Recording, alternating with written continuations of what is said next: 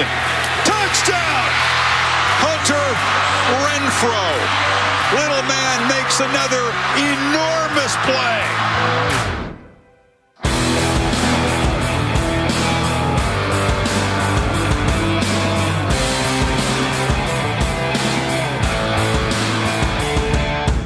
Salut à tous et bienvenue pour cette nouvelle émission de Radio Samedi US consacrée à l'actualité du collège football avec au programme de cette dixième semaine une équipe d'Oklahoma State sans défense, Miami qui euh, continue d'être au premier plan, le grand chamboulement de la conférence Big Ten, euh, sans oublier bien entendu la chronique demandée le programme où on prendra la direction de Provo dans l'Utah pour s'intéresser au euh, campus et à l'université de Brigham Young. Pour, pour m'accompagner, pardon, en, cette semaine, euh, le rédacteur et fondateur du site The Blue Pennant est en ma compagnie, monsieur Morgan Lagré. Salut Morgan. Salut Yellow, bonjour à tous.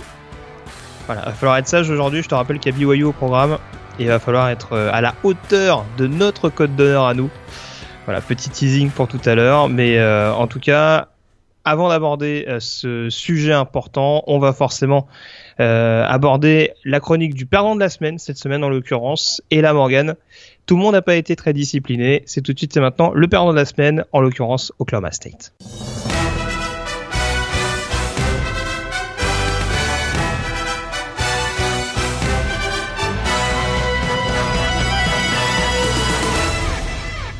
Voilà, j'en parlais, tout le monde n'a pas été forcément hyper discipliné et pour cause.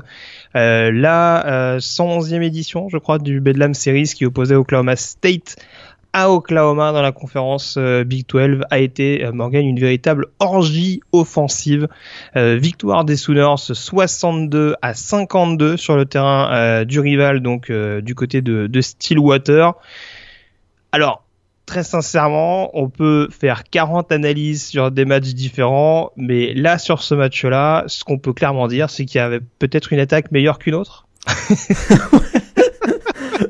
on va pas pousser le raisonnement très très loin non plus sur ce match-là, mais euh, ou une défense plus mauvaise. Voilà, c'est ça. Où tu places le curseur Meilleure attaque d'Oklahoma ou moins bonne défense d'Oklahoma State? Je sais pas, ça avait vraiment l'air d'un match de, euh, de, jeu vidéo. 114 points, euh, 1446 yards combinés, 62 first down. C'est peut-être moi ce qui me fait vraiment halluciner. 62 first down. Alors on s'attendait à un, un, duel à distance entre euh, entre deux des meilleurs quarterbacks au niveau national, Baker Mayfield pour Oklahoma et euh, Mason Rudolph pour Oklahoma State. On a eu euh, un vrai duel à distance entre deux quarterbacks qui ont vraiment euh, sorti les sorti les armes. Euh, et encore bah Baker Mayfield auteur d'un auteur record de, de l'université Oklahoma avec 598 yards à la passe. Et oui 5 touchdowns Hein, il assure finalement le huitième succès d'affilée, huitième succès cette saison euh, d'Oklahoma pour Mason Rudolph. Il a également brillé, 448 yards, 5 touchdowns pour lui aussi. Mais ce sont ces, deux interceptions qui ont fait mal finalement pour, les Cowboys et, Oklahoma l'emporte 62 euh, à 52. Ouais, on est forcément amené, t'en parlais, à, à, évoquer ce, ce face à face. Alors déjà la stat qui est folle. Alors t'as donné énormément de stats déjà assez surréalistes sur ce match, mais c'est vrai que voir Baker Mayfield qui doit faire, je crois que c'est 27, 28 yards par, euh, par passe complétée, quelque chose comme ça, parce qu'il lance que 24 ballons. Hein. C'est ça, 24 bon, ballons. Rodolphe en lance un petit peu plus. En l'occurrence, il fait moins de yards, mais il en lance un petit peu plus. Euh, Mayfield, les statistiques sont loin d'être désodorantes. 24 sur 36, 598 yards. Il y a deux interceptions, mais bon, c'est, c'est un peu moins grossier, je dirais, que celle de, de Mason Rodolphe.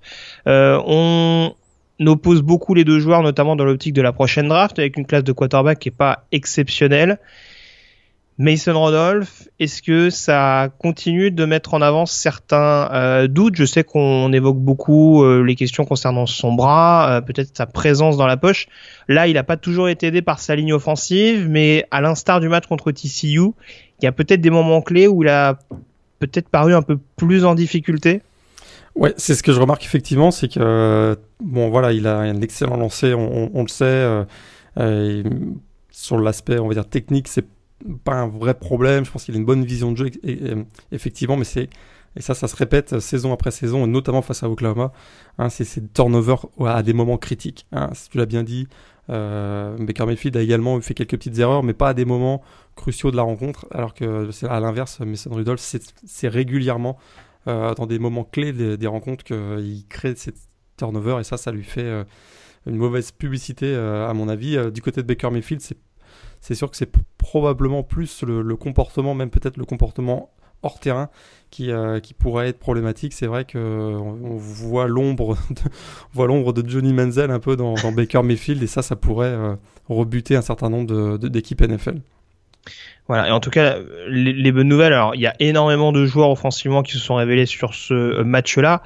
Par contre, ce qui est quand même assez étonnant, c'est qu'on a la sensation d'avoir un joueur offensif qui explose chaque semaine avec Oklahoma. Alors, c'est pas alors c'est peut-être que c'est dû aussi euh, à, la, à la qualité de jeu de Baker Mayfield mais quand on voit par exemple l'émergence euh, semaine après semaine d'un joueur comme comme Marquis Brown qui finit à 265 yards et deux touchdowns sur ce match-là euh, alors Mark Andrews était déjà là l'année dernière mais c'est pareil il arrive un petit peu sur le tard en fin de saison.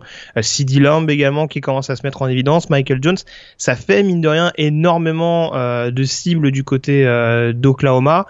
Et est-ce que c'est pas ça peut-être euh, qui va être intéressant à suivre? Alors on va, on va peut-être commencer à teaser exceptionnellement le match contre TCU euh, qui va venir ce mm. week-end. On va avoir une très grosse défense de TCU, sans doute, et je m'avance, je m'avance difficilement. Euh, la meilleure défense de la Big 12 cette année, donc Texas Christian, contre ce qui est peut-être la meilleure attaque de la conférence Oklahoma ça risque de faire quand même quelques petites étincelles. Ça va faire des étincelles et tu as raison, l'émergence de Marquis Brown, euh, c'est un joueur qui vraiment depuis un mois progresse énormément. On voit vraiment clairement c'est le successeur euh, désigné de Didi Westbrook. Euh, sur ce match, tu as dit 265 yards, deux touchdowns de longue distance, 177 et, 84 yards. Et c'est très clairement un joueur qui va venir empoisonner hein, le système défensif de TCU la semaine prochaine. Et c'était d'ailleurs un petit peu ce qu'on avait ce qu'on avait remarqué euh, en début de saison, lors, de la preview, on se demandait qui allait euh, finalement succéder à Didi Westbrook, parce que sans, un receveur de profondeur, c'est vrai que le système euh, inspiré de l'attaque air donc de, Lincoln Riley eh ben, fonctionne difficilement. Eh bien là, avec Marcus Brown, on l'a trouvé, et j'ai l'impression que depuis, surtout depuis un mois, Oklahoma est en train de très nettement progresser au niveau du jeu aérien, et, et ça c'est très important pour eux, parce qu'ils sont capables aussi hein, de de performer au niveau au sol parce que dans ce match face à Oklahoma State, on a également vu un Rodney Anderson euh, à 111 yards et un très sermon notamment avec son, son TD juste à la fin, donc il finit 80, 81 yards. C'est une équipe qui peut être quand même assez balancée, assez équilibrée. Et, avec la présence d'un joueur comme Marquis Brown, c'est vraiment très intéressant, à raison, face à, face à TCU. Ça pourrait euh, poser des gros problèmes pour les, pour les. Pour revenir aux perdants de la semaine, alors c'est une question que je pose quasiment toutes les semaines, mais là il y a un déplacement qui s'annonce sur le terrain d'Iowa State. Deuxième défaite de la saison pour Oklahoma State, deuxième défaite intra-conférence, deuxième défaite à domicile. Euh, Est-ce qu'on y croit encore pour les Cowboys dans l'optique euh, d'une finale de conférence? Mathématiquement, c'est possible. Est-ce que de ce que toi tu envoies sur le terrain, ça te paraît probable? Ils ont perdu en plus peut-être James Washington, le receveur, cette semaine. Mm. Donc euh, blessé à la, cheville. On n'a pas encore eu les résultats des, tests. Euh, ça, ça pourrait être terrible pour eux. ce qui m'embête, c'est que c'est les deux défaites hein, sont euh, bah, face à Oklahoma et TCU, si je ne me trompe pas. Et mm. ce sont les deux équipes qui sont devant eux au classement. Donc en plus hein, d'être derrière, il va falloir que, bah, au niveau d'un tie-break, ils seraient battus également par ces deux équipes. Donc il faudrait deux défaites de Oklahoma et TCU. Ça, j'y crois, j'y crois moyennement. Euh, ce qu'on a vu sur le terrain, ils n'ont pas été ridicules non plus face, à Oklahoma. On voit qu'il y a un dernier drive à la fin où Mason Rudolph peut, donner la victoire euh, également. Donc ils sont sont pas ridicules, ils sont pas très très loin. Euh, ils ont été dominés face à la défense de TCU, mais ils finissent, ils n'ont pas été ridicules non plus. Face à Oklahoma, ils n'ont pas été ridicules. Mais c'est surtout au niveau, au niveau maintenant statistique où là, ça, ça va être très très très compliqué pour eux à mon avis et je les vois difficilement finir mieux que la troisième place dans la conférence Big 12. Bon, on attendra de voir en tout cas avec cette deuxième défaite aussi, ce qui peut être rédhibitoire pour euh, les joueurs de Mike Gundy, c'est éventuellement, euh, alors les playoffs forcément parce que là de défaite, euh, même s'il y a beaucoup de retournements de situation, ça va commencer vraiment à, à paraître quasi impossible. Même un bowl majeur, s'il n'y a pas victoire dans la conférence Big 12, ça va, ça, à mon avis, ce sera compliqué d'être parmi les, les éventuels repêchés de, de second plan, on va dire, au niveau des, des conférences du Power 5. Euh, tu voulais rajouter quelque chose avant qu'on passe peut-être euh, au vainqueur de la semaine? Euh, non, on peut quand même souligner la, super belle performance hein, du, du, secondary d'Oklahoma State dans ce match. Hein. c'est vrai. oui, oui, c'est vrai, vrai, Ah, ils ont couru. Hein. Ils ont couru. Ils ont couru. J'étais déçu. Et on voit qu'un joueur comme Ramon Richards, hein, le, safety, c'est vraiment un, un, game, un, gambler parce que il fait quelques, quelques, quelques interceptions semaine après semaine, mais il se fait quand même brûler régulièrement sur des couvertures. C'est, moi, ça m'a vraiment choqué le bout de match que j'ai vu. Euh, voilà, le secondary, ça, bon, du côté de Oklahoma, c'était pas beaucoup mieux, mais Oklahoma State, c'était quand même très, très, très douloureux à regarder. Ah, c'est un mec qui va mettre des highlights sur internet, mais en fait, tu, tu verras pas du tout l'autre euh, l'autre partie où, euh, où, il a anticipé, où il s'est fait griller. Exactement. Mais bon, il sera peut-être drafté, hein, sait-on jamais. C'est un nom qui revient assez souvent, mais c'est sûr que c'est pas avec le type de performance de ce week-end que ça va que ça va plaider en sa faveur. Très bien. Bon, voilà ce qu'on pouvait dire en tout cas sur ce derby de l'Oklahoma, remporté euh, par Oklahoma 62 euh, à 52, et donc euh, cette défaite qui commence à coûter cher pour Oklahoma State, qui je le rappelle jouera du côté d'Iowa State ce week-end là. les Cyclones, on, y on en reparlera tout à l'heure. Lors des autres résultats, on s'intéresse à présent au vainqueur de la semaine en prenant la direction de la Floride.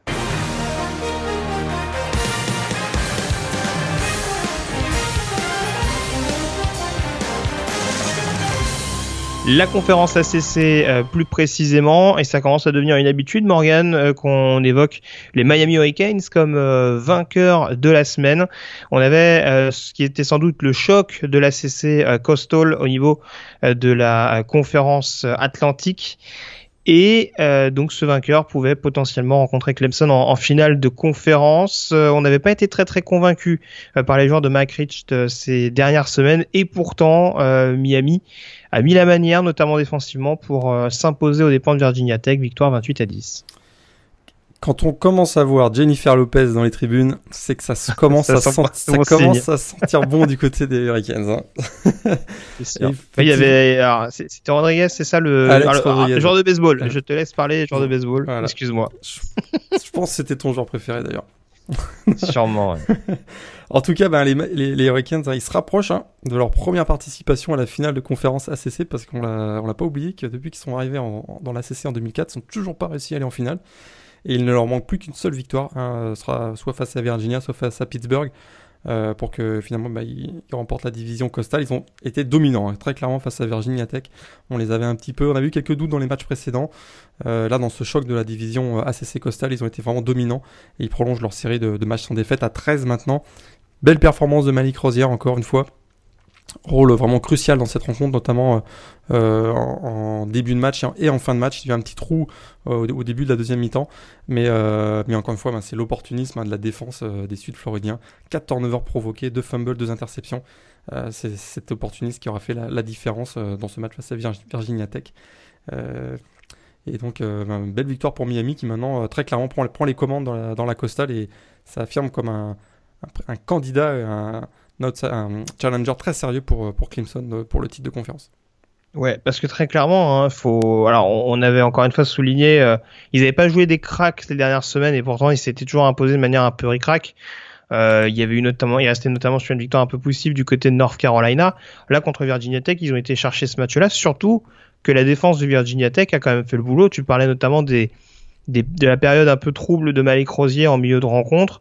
Euh, alors le jeu au sol, il y a un big play notamment de, de Travis Homer qui euh, qui amène notamment à, l'un des touchdowns de euh, de The U, mais voilà, c'est vraiment, il y a vraiment eu deux grosses défenses de chaque côté, et en effet, c'est vraiment l'équipe de, de, Miami qui est qui est allé chercher ce match-là défensivement avec, et je ne sais pas si tu l'auras remarqué, je l'imagine, le retour sans doute d'une identité propre à cette équipe de Miami, symbolisée notamment par par cette chaîne euh, qu'on remet aux défenseurs de Miami à chaque à chaque action décisive.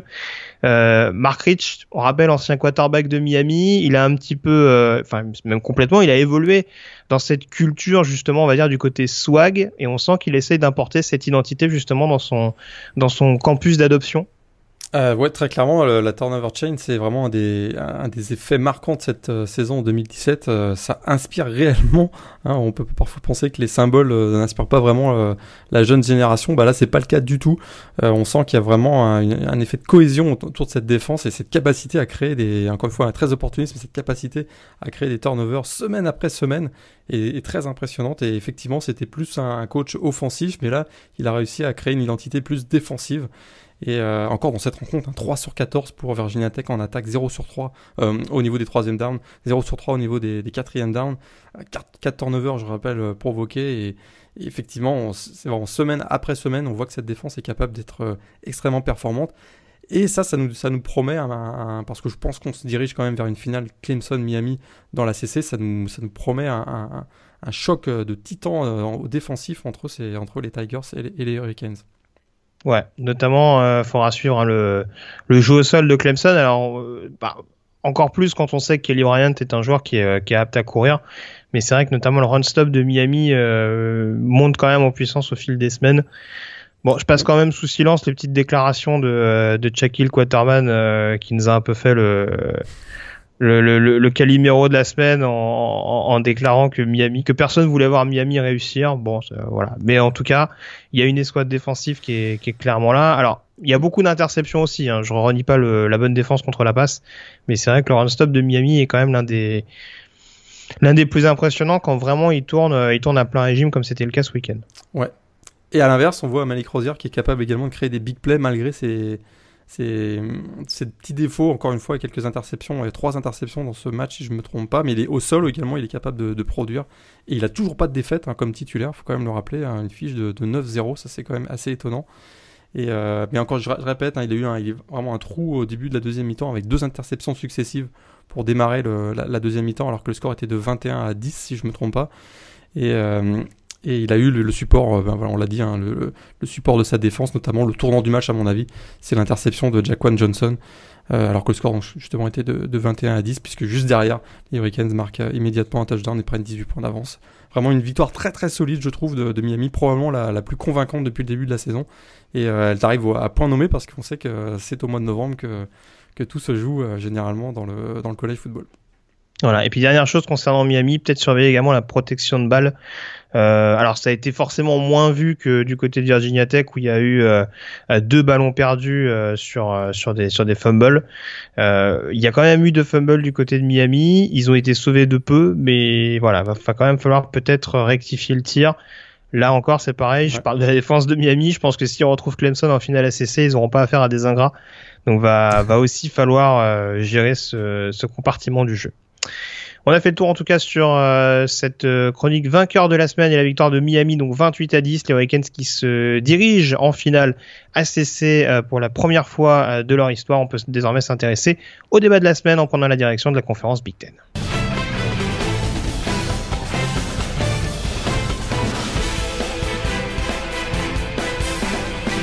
La conférence Big Ten Morgan où tout est chamboulé. on avait, on s'attendait en début de saison euh, encore plus avec les déboires de Michigan à une passe d'armes entre Ohio State et Penn State. Que nenni, les deux programmes qui sont tombés ce week-end. Et de quelle manière d'ailleurs Penn State euh, surpris sur le terrain de Michigan State 27 à 24 à la dernière seconde et Ohio State qui a été euh, littéralement balayé sur le terrain d'Iowa, défaite 55 à 24. Alors avant qu'on analyse un petit peu la situation au sein de la conférence, on va peut-être revenir sur ces matchs-là. Qu'est-ce qui t'étonne le plus? J'ai une petite idée là-dessus. La victoire de Michigan State contre Penn State ou véritablement la déroute d'Ohio State euh, face à Iowa? Ce qui m'étonne le plus, c'est que après le match face à Penn State, on est tout de suite balancé JT Barrett comme ESPN Trophy euh, candidate. Moi, j'en avais un peu parlé la semaine dernière. Euh, il l'était légitimement. Il, enfin, il, s'affirmait comme un candidat de par ses performances récentes. Exactement, ça c'est vrai. Euh, pour lui, il a eu une très belle performance en fin de match face à Penn State, mais il a aussi un historique. Et son historique nous laissait quand même penser que. ou en tout cas avoir certains doutes sur sa capacité à réussir des grosses performances semaine après semaine. J'avais un petit peu annoncé que Iowa allait créer l'upset, mais, je pensais pas que ça allait être une déroute pareille. Je pensais que ça allait être un match quand même serré avec un, un field goal sur la fin. Enfin, voilà ce genre de match. Et ben, le Kinnick Stadium nous a encore rappelé que y, y aller au mois de novembre, c'est notamment quand on est dans le top 5, attention, upset alerte. Et c'est ce qui est arrivé encore une fois. Et c'est sûr que là, c'est l'équipe a, a, complètement sombré avec, euh, avec JT Barrett, hein, les, les, Buckeyes. Euh, quatre interceptions dans ce match pour, pour JT Barrett, notamment euh, bah, le premier jeu du match, un pick six, ça démarre mal, hein, ça fait 7-0 après quelques secondes simplement de jeu. Et, euh, eh ben, il a emmené dans sa, chute, il a emmené toute l'équipe avec lui et on sait qu'il y avait Paris Campbell aussi, le receveur qui était absent. Ça, ça n'a pas aidé non plus pour le jeu aérien. Et c'est surtout défensivement, ils prennent 55 points. Une équipe dont on disait que la, grande force était probablement la défense. Et ils ont été complètement laminés par une équipe des Hawkeyes très impressionnante qu'on avait d'ailleurs pas du tout vu euh, venir parce qu'ils avaient fait un bon match face à Penn State, mais on peut pas dire que c'était offensivement que cette équipe pouvait euh, était dangereuse. Et là, ils ont littéralement laminé hein, cette équipe de, des Buckeyes. Et ce qui m'a vraiment surpris, c'est l'amplitude de la domination d'Iowa. Ouais, euh, une action qui est quand même assez symptomatique hein, pour souligner ce que tu dis, c'est cette action justement où, on a Sam Hubard qui est sur le point de, plaquer Nate Stanley et malgré ce, euh, avec un Hubard qui est accroché au, au, godas du quarterback, bah, le, voilà, Stanley, il a quand même le la liberté. Enfin, il a quand même un temps quand même encore absolu pour euh, bien identifier sa cible plein centre et pour lancer le ballon. C'est pas des occasions qu'on voit souvent. Généralement, quand euh, les pass rushers d'Ohio State euh, mettent la main sur le QB adverse, il y a, y a, rarement cette, cette latitude, on dira, pour, pour trouver les cibles. Est-ce que le tournant majeur, parce que tu parlais notamment tout à l'heure du turnover de Jaquan Johnson pour Miami, le tournant de ce match, c'est peut-être aussi quand même cette exclusion de, de Nick Bossa. On sent que ça a quand même mis un gros coup derrière la tête d'Ohio State. T'as raison parce que juste après, euh, juste même sur le jeu ou deux jeux après, Iowa euh, marque un touchdown. Effectivement, ça, ça a été, euh, ça a été très très dur pour eux parce que euh, on sait que c'est l'une de leurs grandes forces, c'est le pass rushing. Puis là, ça a été avec son avec son absence, ça devenait plus compliqué. Est-ce qu'il y a eu un je pense que oui, psychologiquement, c'est sûr que le, mentalement, l'équipe a, a, eu de la difficulté en perdant un de ses, un de ses playmakers. Euh, et, très clairement, voilà, le momentum a basculé à ce moment-là. Et on sait que c'est le momentum, c'est crucial dans le college football, peut-être, mais encore plus que dans la NFL, avec euh, avec des euh, des équipes qui sont souvent très fragiles. Et là, ça, tu as raison, je pense que ça a vraiment basculé. Puis derrière, ça a été ça a été fini. C'est quand même la plus ça a été c'est la pire défaite hein, de, de Urban Meyer depuis depuis toujours. Il n'avait jamais pris 55 points et et ça, c'est quand même assez hallucinant euh, pour un coach qui est quand même euh, qui est quand même une très très grosse réputation, en tout cas d'être de motiver ses équipes. Et euh, vraiment une grosse défaite pour Ohio State qui, on va en reparler, mais à mon avis, pour les playoffs, c'est quand même terminé maintenant. Ouais, alors le truc c'est que je, je sais je sais pas je sais pas encore tout à fait parce que alors, on a cette défaite de Penn State également de l'autre côté. Deuxième défaite de suite pour les Nittany Lions. Euh, deuxième défaite de suite dans les dernières minutes. Euh, Qu'est-ce qui a posé problème justement pour cette équipe des, euh, des Nittany Lions? Est-ce qu'on est encore dans un phénomène où quand Saquon Barkley ne marche pas, et eh ben de toute façon ça reste compliqué pour les joueurs de James Franklin de s'imposer? Ouais, eux, hein, c'est sûr qu'ils aimeraient bien que les matchs durent 55 minutes. Hein. En ce moment, euh, là, c'est sur les deux dernières semaines, c'est, ça fait mal. Ils craquent juste à, chaque fois à la, fin. Et euh, voilà, Saquon Barclay, hein, depuis 2-3 semaines, on sent qu'il bon, il est toujours capable de réussir quelques big plays. Euh, il a encore réussi une belle passe cette, cette, semaine, mais euh, il pèse moins sur le jeu. J'ai l'impression même qu'on le sollicite un petit peu moins hein, je, pour avoir vu cette fin de match, mais euh, c'est des petites choses. Hein. Tracy McSorley, il fait encore un match correct, mais c'est voilà trois interceptions dans cette rencontre. C'est des petits détails qui font qu'ils euh, ont remis Michigan State euh, sur, sur les rails. Un match qui a été en plus euh, interrompu pendant 3 heures, 3 heures et demie, si je me trompe mm. pas. Voilà, il y a eu, y avait, ils avaient pourtant le match en main, ils menaient 14-7 et au retour de, de, donc de cette pause à, cause d'orages violents en Atlantique Michigan, les, les Spartans c'était un peu mieux. Et puis il y a eu un espèce de voilà un moment où le où la rencontre était un peu dans un un faux rythme et, euh, et dans ces cas-là, ça, va souvent à l'avantage de l'équipe à la maison. C'est ce qui s'est encore passé avec un, un dernier drive euh, laborieux avec une pénalité. En plus, je pense qu'il y a un, une pénalité pour euh, roughing de passeur, je pense, sur mm. euh, en tout, tout à la fin. Voilà, c'est des petits détails et puis résultat, ben, on se retrouve avec une situation où Michigan State peut l'emporter sur un field goal vainqueur. C'est ce qui s'est passé. On n'a pas l'impression que Penn State a été dominé. Ils ont même été plutôt dominants en début de rencontre, mais ils se retrouvent un peu comme face à Ohio State avec une défaite au, au bout. Et du coup, euh, ils en ont euh, deux défaites cette saison. Et puis pour eux, on le disait, ça devient de plus en plus compliqué pour les playoffs, et notamment parce qu'ils sont battus maintenant dans le tie-break, hein, le fameux tie-break dont on parlait tout à l'heure. ils sont battus tie-break par Ohio State et Michigan State. Alors, on, va revenir. Alors, on va juste faire un petit focus sur la Big Ten Est plus particulièrement avant d'enchaîner sur la, peut-être dernière question. Mais pour faire un point actuellement sur le classement dans la Big Ten Est, euh, on a donc quatre équipes à cette victoire et deux défaites d'un point de vue bilan général. En l'occurrence, Michigan State, Ohio State, Penn State et Michigan, qu'on pensait euh, au fond du trou et qui, euh, grâce aux déconvenus de ses adversaires, revient euh, mine de rien euh, au, premier plan de cette division après sa victoire contre Minnesota 33 à 10. Alors faut quand même souligner que au niveau des, du classement, au niveau de la fiche intra-conférence, c'est Michigan State et Ohio State qui sont avantagés, sachant que les deux équipes s'affrontent ce week-end. Donc a priori, le vainqueur de ce match-là prendra clairement un ascendant pour remporter la division et jouer la finale de la Big Ten. Maintenant, pour toi, quel que soit le vainqueur de cette division, même s'il remporte la conférence pour les playoffs, ça paraît très compliqué. Cette année, on a l'impression que tout est possible, mais s'il y, a une, saison où il peut y avoir une équipe à deux défaites dans les playoffs, j'ai l'impression que c'est cette année. Mais en plus, du fait qu'ils aient deux défaites, c'est les, défaites sont quand même assez lourdes et c'est le niveau de jeu général que je trouve euh, euh, qui est pas est pas excellent.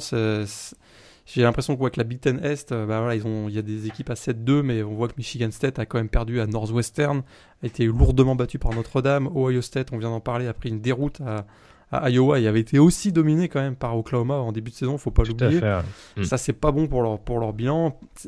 Finalement, l'équipe qui s'en sort peut-être un peu mieux euh, sur le, niveau de jeu, je dirais, c'est Penn State. Malheureusement, mm. euh, on vient de le dire, ils sont battus par les deux équipes avec lesquelles ils sont en, concurrence, c'est Michigan State et euh, Ohio State. Ça va pas être à leur avantage. Et Michigan, on cherche encore leur attaque. Donc j'ai l'impression que tout ça fait que ça sent pas bon pour, pour, la, pour la Big Ten Est. Et je pense que c'est là où tu voulais en venir. Peut-être l'équipe qui est mieux placée pour aller faire les playoffs, encore que, c'est du côté de la Big Ten West. Ouais, euh, exactement, avec euh, Wisconsin. Alors, est-ce que le problème pour les Badgers, c'est pas leur calendrier actuel? Alors forcément, il y aura une finale de conférence où là, on sera censé voir leur vrai niveau et voir ce qu'ils ont dans le ventre. Là, pour l'instant, on peut pas dire qu'ils aient joué que des monstres depuis le début de la saison. Eh ben, c'est tout leur problème parce qu'ils sont certes toujours invaincus, c'est quand même euh, à noter, mais ils n'ont toujours pas battu d'équipe classée. Et euh, c'est aussi, ce qui fait que le comité des playoffs l'a classé seulement 9 lors de sa première publication la semaine dernière. Exactement, hein, 9 euh, derrière 6 programmes avec une défaite. Ça, ça veut, ça veut aussi dire quelque chose. Et euh, ils pourraient même terminer invaincu sans avoir battu d'équipe classée. Et ça, c'est pour eux, c'est on sait que le, la, difficulté du calendrier est un, facteur très important dans, la décision et dans, les choix de sélection du comité. Et ça, pour eux, c'est ravageur. Et encore une fois, ce qu'on a vu euh, dans l'annonce du, classement de mardi dernier, c'est un message qui est envoyé. Vous êtes invaincu, mais vous êtes 9 derrière 6 programmes avec une défaite. Et, euh, voilà, même avec une défaite pour, euh, pour Wisconsin cette saison, même s'ils étaient champions, je pense que Alabama, Clemson, euh, qui a une défaite également, même si imaginons qu'Alabama perde face à, face à Georgia ou Georgia face à Alabama, j'ai l'impression même que ces deux-là pourraient être devant Wisconsin. Je pense que Clemson, Notre-Dame et Oklahoma ou TCU, le champion de la Big 12, pourraient aussi, en, fonction, en, raison de, leur, la difficulté de leur calendrier, pourraient terminer devant Wisconsin. Ce qui fait qu'en août dernier, on se demandait si la Big Ten pouvait pas avoir non pas une, mais deux équipes en playoff. Tu t'en souviens, on avait eu ce, mhm. ces questionnements. Bah là, on pourrait se retrouver avec une Big Ten euh, écartée euh, complètement des playoffs. Et ça, ça serait un des des événements majeurs de cette saison 2017. Ouais, je te, rejoins globalement. Hein. La, conférence SEC, je pense, sera forcément prioritaire. Euh, euh, il suffit de voir le fait que Georgia et Alabama soient aux avant-postes au niveau du, du, top 25 du, du comité. Après, c'est vrai que derrière, on peut s'interroger. La Pac-12 n'est pas extraordinaire depuis le début de la saison et ça peut éventuellement faire balloter entre les deux. Euh, je suis pas complètement rassuré sur le niveau de la CC non plus. Euh, Clemson et Miami sont les plus fringants dans cette conférence, mais on les voit pas hyper réguliers. Encore plus Miami, on les voit pas hyper réguliers semaine après semaine. Maintenant, c'est sûr que euh, si tu prends un programme de la conférence SEC, si tu prends un programme de la conférence Big 12, ou encore ce week-end, on avait encore quatre programmes dans le top 15 et si tu prends euh, Notre-Dame, si les Fighting Irish confirment comme ça, il y a déjà au moins trois spots qui seront pris, je pense, d'emblée pour les playoffs. Et après, voilà, ça, ça sera la passe d'armes, on va dire, avec les conférences concernées. Et si t'as Clemson remporte la conférence ACC avec une seule défaite en étant champion national en titre, ça peut en effet faire passer une équipe à la trappe.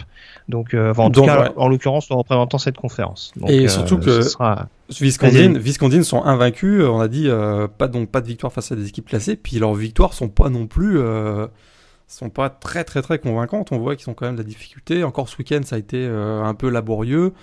On voit que quand Jonathan Taylor est un petit peu moins fringant, c'est difficile. Euh, donc euh, oui, ils sont invaincus, mais ils ont convaincu personne, et on répète, hein, ils sont classés, euh, classés 9e pour l'instant. Le, alors, ce qui va peut-être les, les étalonner outre la finale de conférence, c'est la réception de Michigan. Euh, on l'a dit, il n'y a pas de quarterback du côté des Wolverines, pas encore en tout cas, euh, à moins qu'il y ait une bonne surprise d'ici là. Mais déjà, euh, voilà, voir ce que va donner Jonathan Taylor contre la bonne défense de Michigan, ça peut peut-être nous donner un état des lieux sur sur ce que vaut vraiment Wisconsin. Mais c'est sûr que leur calendrier est vraiment un, gros fardeau à porter cette saison du côté du côté du programme de, de Madison. Voilà en tout cas ce qu'on peut dire sur ce débat de la semaine consacré à la conférence euh, Big Ten. On s'intéresse désormais aux autres résultats de cette dixième semaine de saison régulière.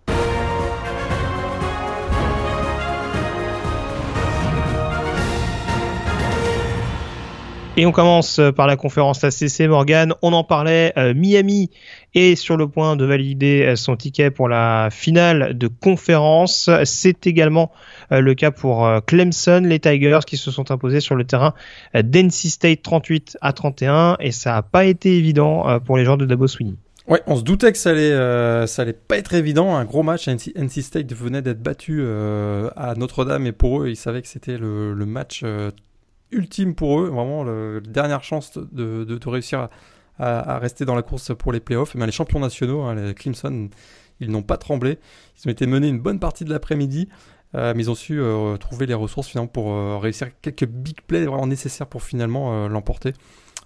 Au, Carter Finlay Stadium et ça c'est c'est vraiment je trouve que ça a été une très très belle victoire d'équipe je trouve pour Clemson et c'est très clairement pour eux, c'était leur dernier gros match, je pense, avant, euh, avant, la finale de conférence ACC. ils ont vraiment tenu la route. Et ça, c'est une équipe quand même qui reste très jeune, ne hein, faut pas l'oublier, du côté de Clemson. Et, finalement, à part, à part cette déroute à Syracuse, il reste quand même une équipe euh, d'un extrêmement bon niveau, on va dire, avec un Kelly Bryant qui a encore su être intraitable dans les moments importants.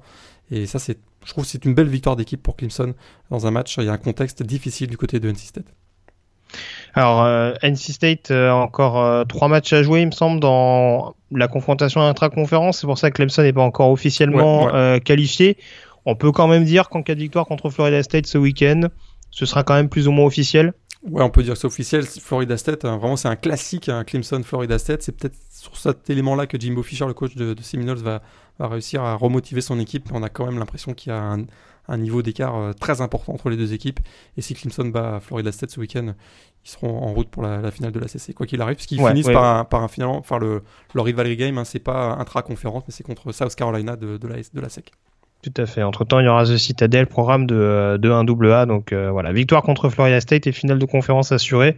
Quand on connaît la petite rivalité entre les deux programmes ces dernières années, je pense que euh, les Tigers, s'ils peuvent mettre l'art et la manière pour, pour aller s'imposer de manière convaincante, ils vont pas se gêner.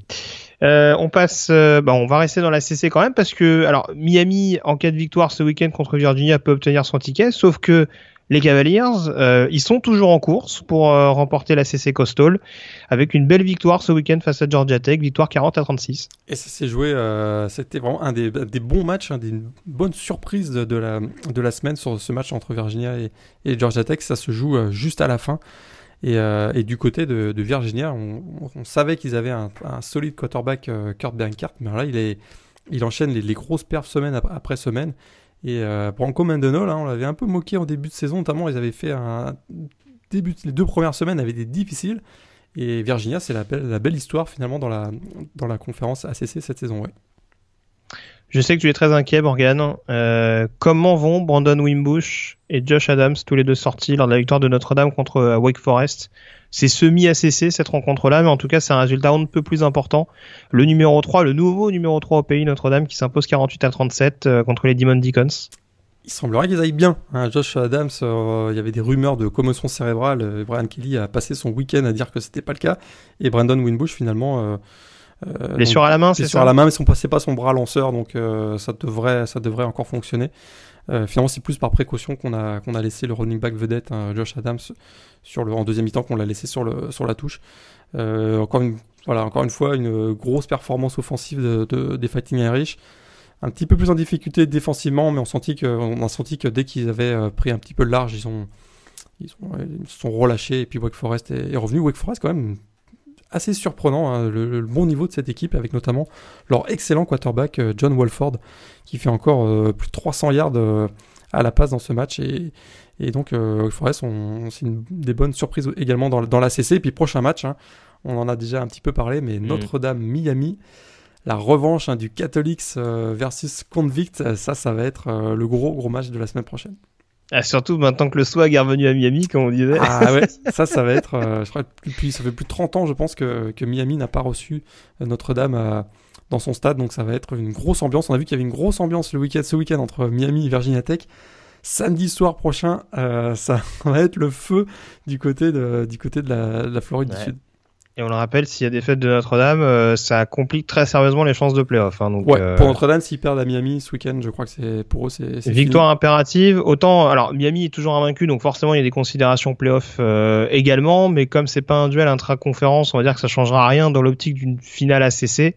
Par contre, pour Notre-Dame, il y a quand même énormément de choses à perdre ce week-end. Euh, parce qu'on d'un point de vue playoff, vu qu'ils n'ont pas de conférence en, question, en jeu. exactement ça. Ils n'ont pas de finale de conférence où ils peuvent euh, ajouter un trophée à leur, à leur palmarès. Donc pour eux, c'est, c'est chaque match est une finale de conférence finalement pour Notre-Dame. Voilà. Et puis notre petit fil rouge, Florida State. Ça a été dur encore pour les Seminoles. Victoire 27 à 24 contre Syracuse avec notamment un field goal manqué par les Orangemen à la dernière minute. À la dernière minute, ouais. Et puis, euh, mais quand même, hein, les Seminoles. Euh, et puis de plus en plus, on voit que Cam hein, ça devient, ça devient le, le playmaker et l'équipe. La route secours. La route secours. puis c'est très clairement, c'est le joueur autour duquel on va, on va construire dans, dans les deux prochaines années. Hein, le digne successeur de, de Dalvin Cook, euh, très clairement. Ah, c'est une bonne chose parce qu'après quand quand André François reviendra, euh, voilà, il y aura peut-être euh, plus besoin de cette acclimatation euh, au niveau du backfield offensif. Donc c'est clair que ça pourra ça pourra faire des dégâts. Est-ce que ce sera avec Jimbo Fisher ou pas? On rappelle hein, pour information que les les problèmes d'ouragan au début de l'année ont occasionné un match en moins pour Florida State puisque le match contre Louisiana Monroe a sauté au niveau du calendrier. Donc il y aura que 11 matchs euh, pour déterminer la fiche de Florida State. S'il y a défaite ce week-end contre Clemson, au mieux, Florida State aura une fiche de 5-6. Est-ce qu'il y aura éligibilité quand même s'il y a un surplus d'équipe euh, Ce sera surveillé. Il me semble pas que Florida State académiquement est une des meilleures facs euh, des États-Unis. Puis surtout, fiche de 5-6, ça veut dire parmi les, les éventuels repêchés, ça veut dire. Je pense qu'ils vont eux-mêmes refuser. Bah, tu, les vois aller jouer le, famous Idaho Potato Bowl, toi? Je suis pas, je suis ah pas, bah, suis pas sûr. Hein. Et, pourquoi Et pourquoi? Voilà, on, va snober, on va se prendre pour d'autres. Non mais attends, c'est quoi cette histoire? Tout le monde rêverait de jouer le Potato Bowl, même Florida State. Ça va leur coûter plus cher en logistique que la somme qu'ils vont recevoir, donc euh, je suis pas sûr que. Ah, écoute, bon, bref. Bon, en tout cas, voilà a priori, encore une fois, s'il y a des fêtes ce week-end, euh, la fiche positive, faudra oublier définitivement. Euh, on passe à la conférence Big 12. À présent, on en parlait tout à l'heure. Outre l'important résultat d'Oklahoma, euh, souligner la bonne performance de TCU qui s'est relancé euh, aux dépens de Texas. Victoire 24 à 7, avec on en parlait un petit peu tout à l'heure, mais une grosse prestation offensive, une, défensive pardon, prestation défensive aboutie de la part des joueurs de Gary Patterson. Et pas de turnover pour Kenny Hill, et ça, ça a fait toute la différence dans cette rencontre. Hein, lui qui avait perdu trois ballons face au, Cyclone. c'est sûr qu'ils ont, ils ont eu un système de jeu euh, moins agressif, on va dire. Et euh, très voilà, deux, deux, grosses défenses face à face. Victoire 24-7 de, TCU. Et euh, bah, du côté de Texas, on avait aussi l'absence hein, de Sam Ellinger, le, quarterback, même si Shane Buchel n'a pas été ridicule avec plus de 250 yards. En tout cas, bah, maintenant, hein, les Horned se préparent à affronter Oklahoma la semaine prochaine. Et puis également à souligner la défaite d'Iowa State euh, sur le terrain de West Virginia. Coup d'arrêt hein, pour les Cyclones qui restaient sur une victoire euh, euh, brillante contre TCU à la maison. défaite 20 à 16. Ça s'est pas joué à grand chose pour les joueurs de Matt Campbell, mais il y a sans doute eu un petit peu de retard au démarrage. Ouais, retard au démarrage. Ils avaient quatre victoires consécutives. Tu as dit coup d'arrêt et ils ont été rapidement menés 20 à 0 euh, par les excellents Mountaineers, menés par le quarterback Will Greer. Derrière, ils ont réussi à revenir un, petit peu, notamment avec euh, qui a été quand même assez solide. Mais euh, la défense hein, de West Virginia a su terminer le travail avec une interception de Kenny Robinson juste, à, la fin. Et maintenant, Iowa State, hein, qui était en tête de la, conférence Big 12, ben, se retrouve derrière TCU et Oklahoma. Et puis, ce n'est pas du tout le même style Mais en tout cas, le match entre Texas Tech et Kansas State nous a Ah. donné un suspense haletant avec la victoire des Wildcats à l'extérieur et après prolongation 42 euh, à 35. Euh, très franchement, enfin, je sais pas, je sais pas les matchs que tu vas nous donner tout à l'heure, mais je pense que c'est peut-être le match à voir parce que en l'occurrence, il y a deux, en- encore une fois, il y a deux styles totalement différents, euh, donc euh, on, on voit à peu près euh, tout ce qu'on peut voir en matière de football. Et on a quand même un maximum de points, un suspense jusqu'au bout. Euh, ça a été un match assez sympa à voir, notamment la fin de rencontre. Super sympa à voir, effectivement. On s'attendait pas trop à voir Kansas State euh, réussir à, élever le- leur niveau euh, offensif, notamment aérien, à celui de, Texas Tech. Et c'est ce qu'on a eu. Et on a eu vraiment un, mano à mano entre les deux équipes et ça se termine juste à la fin, effectivement, avec une victoire de, de Kansas State. Ouais, et pourtant, ouais, Alex Dalton, qui n'a pas, fait cache-cache cette semaine, il, Mais est- non. il, il a osé lancer le ballon, il fait un joli 13 sur 20 à la passe, donc euh, c'est à souligner. Voilà, on peut, euh, ne vivons pas cachés. Ce sera la, la doctrine de la semaine. Et puis, euh, enfin, à souligner également au niveau de la Big 12, euh, cette lourde défaite de Kansas à la maison contre Baylor 38 à 9. Donc, ça change pas grand chose pour les deux équipes qui, de toute façon, n'auront pas joué de playoff. Par contre, on insiste encore toujours, David Beatty, qui très clairement euh, sur un siège éjectable du côté de Kansas. Pour- Euh, lourde défaite contre une équipe de Baylor qui avait toujours pas gagné cette saison. ouais, Ça fait un petit peu tâche. un match qu'on avait appelé euh, le Toilet Ball, hein, faut quand même le savoir. C'est vrai? Sur les réseaux Oui. sociaux, ouais, ça balançait le Toilet Ball. Et, euh, et David Beatty qui a pourtant re-signé, qui a signé une prolongation de contrat l'hiver dernier. euh, avec, Bien une, vu. fi- avec une fiche euh, de 2,22. C'était quand même assez Bien vu. intéressant. Ou 2,22, Je sais pas oui, si- ça. 2,22. Je sais- je sais pas si c'est toujours le même, mais le directeur athlétique de Kansas, il m'inquiète de plus en plus. hein. Ils s'en foutent du foot, de toute façon. Euh, Pour eux, c'est le Euh, basket. bah, oui, oui, non, mais c'est sûr, c'est sûr. Mais bon, euh, là, là, c'est même plus ne pas être performant en football. Là, c'est, la risée des États-Unis. Donc, à un moment donné, il va peut-être falloir faire quelque chose. Ils ont gagné un On, match on, on, on signe les gros chèques. Je sais même pas s'ils continuent pas de payer Charlie Weiss euh, aujourd'hui. Euh, je veux dire, à un moment donné, il faut peut-être, peut-être se poser les bonnes Tout le, questions. monde, quoi. tout le monde continue de payer Charlie Weiss. même Notre-Dame. Donc. Même Notre-Dame, c'est vrai. Euh, la Big Ten, alors on, on en a dit euh, pas mal tout à l'heure. Euh, juste souligner la victoire de Purdue contre Illinois 29 à 10. Purdue qui reste en course pour un bowl. Par contre, pour Anthony Mangous, ça devient un peu plus compliqué. Relégué notamment dans la hiérarchie des receveurs par Jeff Brown. Ouais, ce week-end, il était très clairement pas dans la première unité des receveurs. Euh, et donc, il finit avec. euh, bah, Il n'y a aucune, aucune réception ce week-end. Victoire quand même de, de Purdue. euh, voilà, pour lui, cette semaine d'entraînement va être importante pour regagner la, la confiance de, de son coach avant, pour une fin de saison où, on- où on sait que Purdue est encore en course hein, pour une éventuelle qualification pour un bowl. Ouais, on lui reproche notamment quelques quelques Ouais. soucis de drop. Alors, Ouais. c'est pas que son cas, hein, c'est le cas également. Je crois que Gregory Phillips, euh, c'est également un petit peu pointé du doigt. Et c'est vrai que quand en plus on a des tight qui sont relativement fiables dans ce domaine-là, avec un jeu au sol qui tourne pas mal, c'est sûr que ça pousse pas forcément Jeff Brom à utiliser énormément ses receveurs. Et voilà, là en ce moment il en teste, euh, il en teste de nouveau, on va dire, de plus jeune. Ouais, ça, il se donne euh, la chance. il se- Voilà, quand les seniors commencent à avoir de la difficulté à moins produire, ben, dans ces Mm. cas-là, les coachs vont se tourner vers des joueurs un peu plus jeunes en se disant, ben, de toute façon, ils pourront pas faire plus mal, et puis en plus, on va leur donner la chance d'acquérir de l'expérience. Donc, euh, c'est à mon avis très clairement ce qui, a été euh, décidé par Jeff. Comme tu disais, on espère que euh, ça s'arrangera euh, pour Anthony avec euh, notamment des entraînements qui qui vont comment dire, qui vont satisfaire le head coach des Boilermakers. Autre résultat du côté de la conférence Big Ten, autre résultat important, c'est celui de Northwestern qui continue, qui enchaîne pas mal. Alors c'est ça reste ric-rac après prolongation sur le terrain de Nebraska, victoire 31 à, à 24. Mais les Wildcats qui restent relancés, qui sont désormais éligibles pour un bowl. Pour un bowl. Et Euh, par contre, pour la conférence, euh, pour la finale de conférence, c'est un poil trop tard quand même pour les joueurs de Pat Fitzgerald. c'est un poil roseur, mais match historique, parce que c'est la première fois de l'histoire qu'une équipe gagne trois fois consécutivement en prolongation. Les Wildcats de Northwestern. Ça, c'est quand même euh, assez incroyable. il y avait eu Michigan State, c'était quoi le troisième? C'était Iowa? C'était. euh, hmm, J'ai un doute. Iowa, ça s'était joué un peu aussi, hein, mais euh, Ouais, on va vérifier. Je me souviens. Ouais, Michigan State aussi, je me souviens. Et euh, le sud avant, c'était peut-être bien Iowa, ouais. Mais en tout cas, c'est quand même assez étonnant et ça démontre quand même une équipe qui a, qui a, qui a du mal à, on va dire, à prendre le large, à, créer, euh, la, à créer la, différence, mais qui, est très combative et qui, en, prolongation, en sous pression, réussit à, réussit à l'emporter. Et ça, c'est. C'est quand même intéressant, mais comme tu l'as dit, c'est ils sont maintenant c'est un peu trop tard pour le pour le titre de la conférence de la division euh, Big Ten West.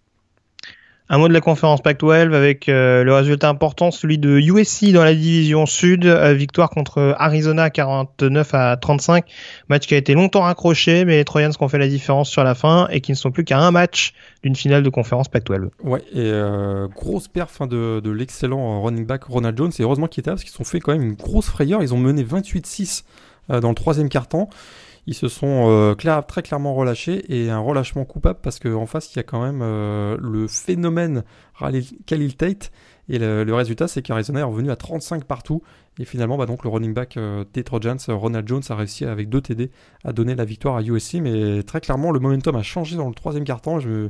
C'est un match que j'ai vu quasiment en intégralité et c'est passé tout proche hein, d'avoir une belle surprise. En tout cas Khalil Tate hein, le, le quarterback de, d'Arizona euh, qui en est à plus de milliards de sols et c'est la première fois dans l'histoire de la conférence Pac-12 qu'un quarterback euh, dépasse le plateau des milliards de sols. Donc euh, étonnant. Voilà, et les deux seules équipes qui pourront empêcher USC de remporter cette division suite, c'est Arizona d'une part, donc le, vaincu de la semaine, mais c'est aussi Arizona State, victoire 41 à 30 des Sun Devils contre Colorado avec un gros jeu au sol de la part des joueurs de Todd Graham. Ouais, gros jeu au sol de la part de, du joueur de Todd Graham, et pourtant Colorado avait plutôt bien démarré, notamment avec Philippe Lindsay qui, qui marquait euh, TD sur TD. Et, euh, et finalement, bah, Arizona State a réussi à, à, retourner la situation, et effectivement, euh, ils sont encore en course mathématiquement pour le, pour le titre dans la, dans la, dans la Pac-12 South.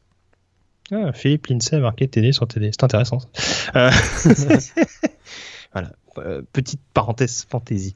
J'ai pas été encore sur Fantrax. Je sais pas si, je sais même pas si j'ai gagné cette semaine. euh, je sais. On va, on, va, on va, vérifier. Je suis pas sûr que tu sois dans les playoffs, en tout cas. Je vais regarder. Ah merde.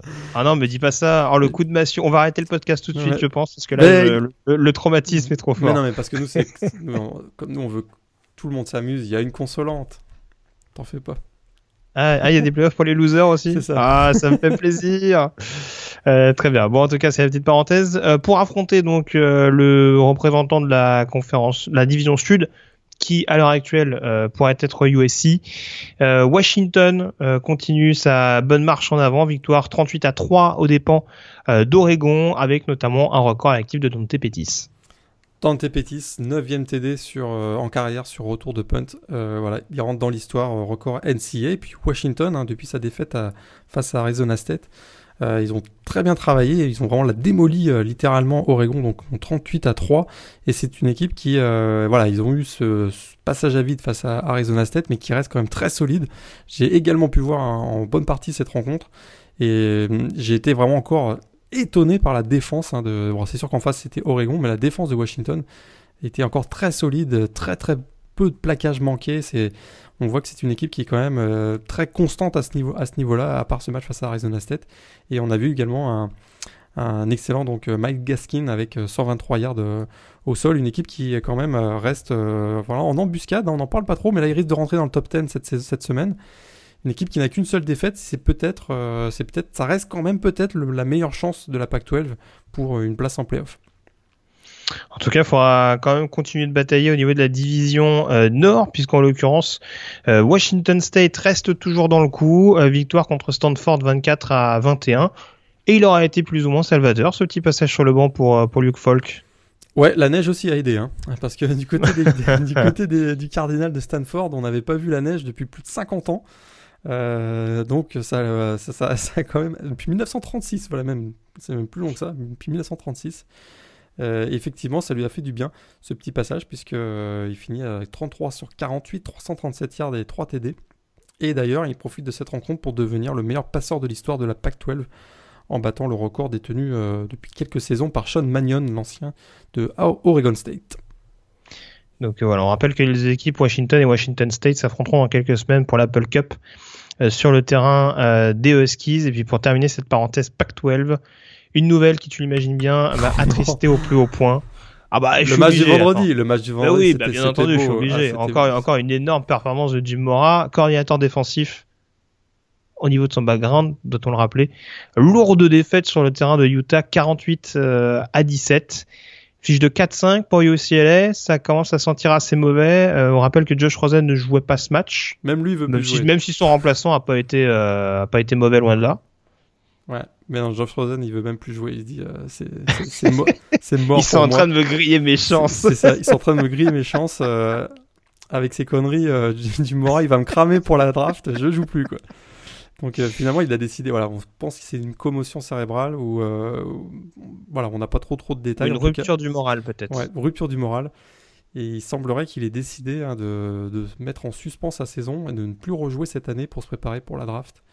Euh, il sera peut-être d'ailleurs le, le- le premier joueur choisi lors de la prochaine draft.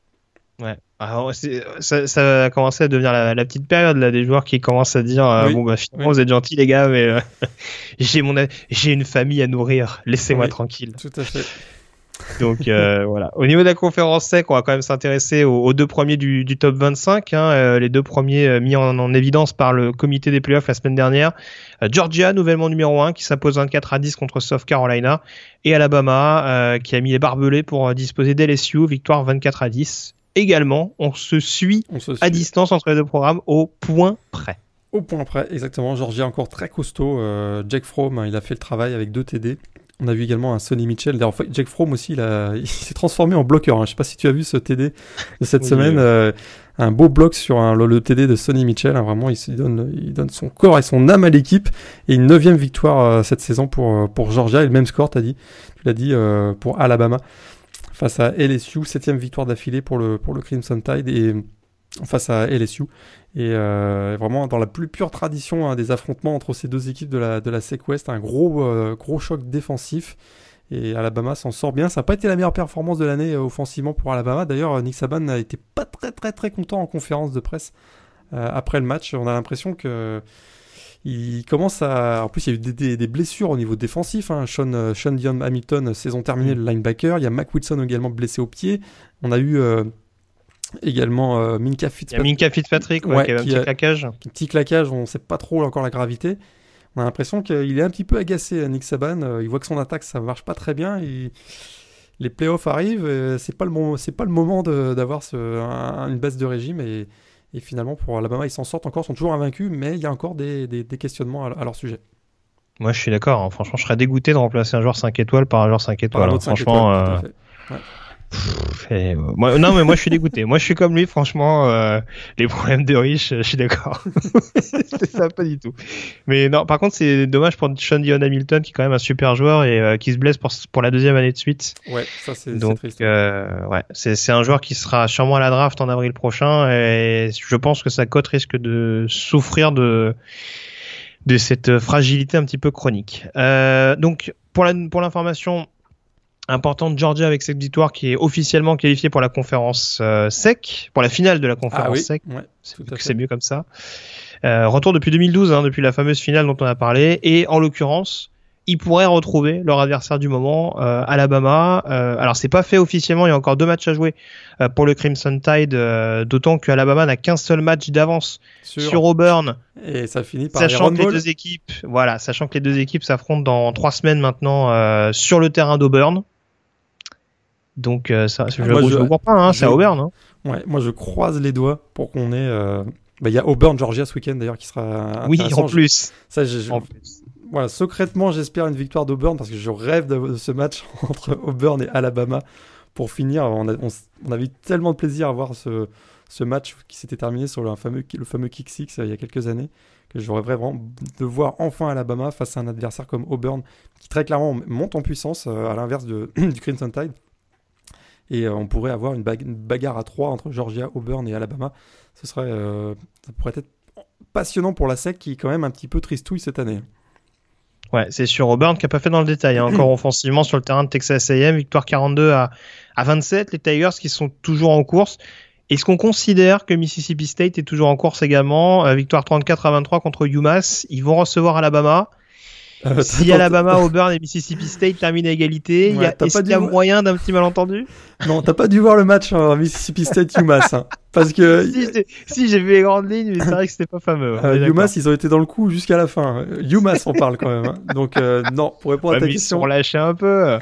Et, et c'est- donc, donc Mississippi State ne veut pas taper Alabama, c'est ce que tu es en train de me dire? Alors là, je tombe de haut là. non, j'y crois pas du tout. Je pense qu'en plus le coach Dan Mullen, Contre les a- joueurs 5 étoiles de seconde, de seconde zone, tu penses qu'ils peuvent Ouais. pas gagner? Non, non, pas, pas vraiment. Puis je te, je te le dis, Dan Mullen à mon avis, il a déjà la tête en Floride. Ça, c'est mon, c'est mon point de vue. Ah, ça, ouais, ça m'étonnerait pas. Ah, la Floride, justement. Oh, magnifique transition, Morgan Lagré. Eh, T'as vu ça là? Comment ça Il me l'a servi sur un plateau. C'est Florida aussi qui a servi la victoire sur un plateau à, à Missouri. Déroute des Gators pour la première de Randy Shannon à la tête du programme. Euh, Défaite 45 euh, à 16. Et là, très franchement, c'est même pas Missouri qui s'est détaché sur la fin. Ça a été une boucherie euh, du début à la fin de rencontre. Ah, mais dès, le début, hein. c'était le match donc de midi, 17h pour vous. J'ai eu l'occasion de regarder en- en- le début. Euh, Malik Zahir, hein, qui avait été nommé euh, quarterback titulaire pour, ce- pour ce début de match, bah, ça n'a rien changé du tout. Belle première. Euh, ouais, belle première, horrible performance hein, de Florida. O- offensivement, on sait que c'était pas bon, mais alors défensivement, euh, ils ont complètement lâché. Et euh, on avait même vu à la fin du match hein, les joueurs qui commençaient à se, à se tailler entre eux euh, en conférence de presse. Donc, euh, saison terrible pour, pour Florida Gators. Et d'ailleurs, hein, il y avait quand même une statistique assez drôle qui sortait à, la, fin de ce, à la fin de cette journée, cette semaine euh, 10. C'est qu'actuellement, les deux meilleures équipes de la Floride, il y a trois meilleures équipes en, Floride, hein, c'est UCF, Florida Atlantic, Florida International. Donc, où sont les Seminoles et les Gators? On les cherche encore. Bon, il y a Miami quand même. Ah, il y a Miami, c'est vrai, oui, c'est vrai. Ah oui, Miami. quand même. J'ai- quand Faut c'est pas vrai. trop dire non plus. Pas trop dur. Ah, ah oui, et, UCF, c'est vrai, c'est vrai. Ah, quel beau programme. Qui y a cru depuis le début?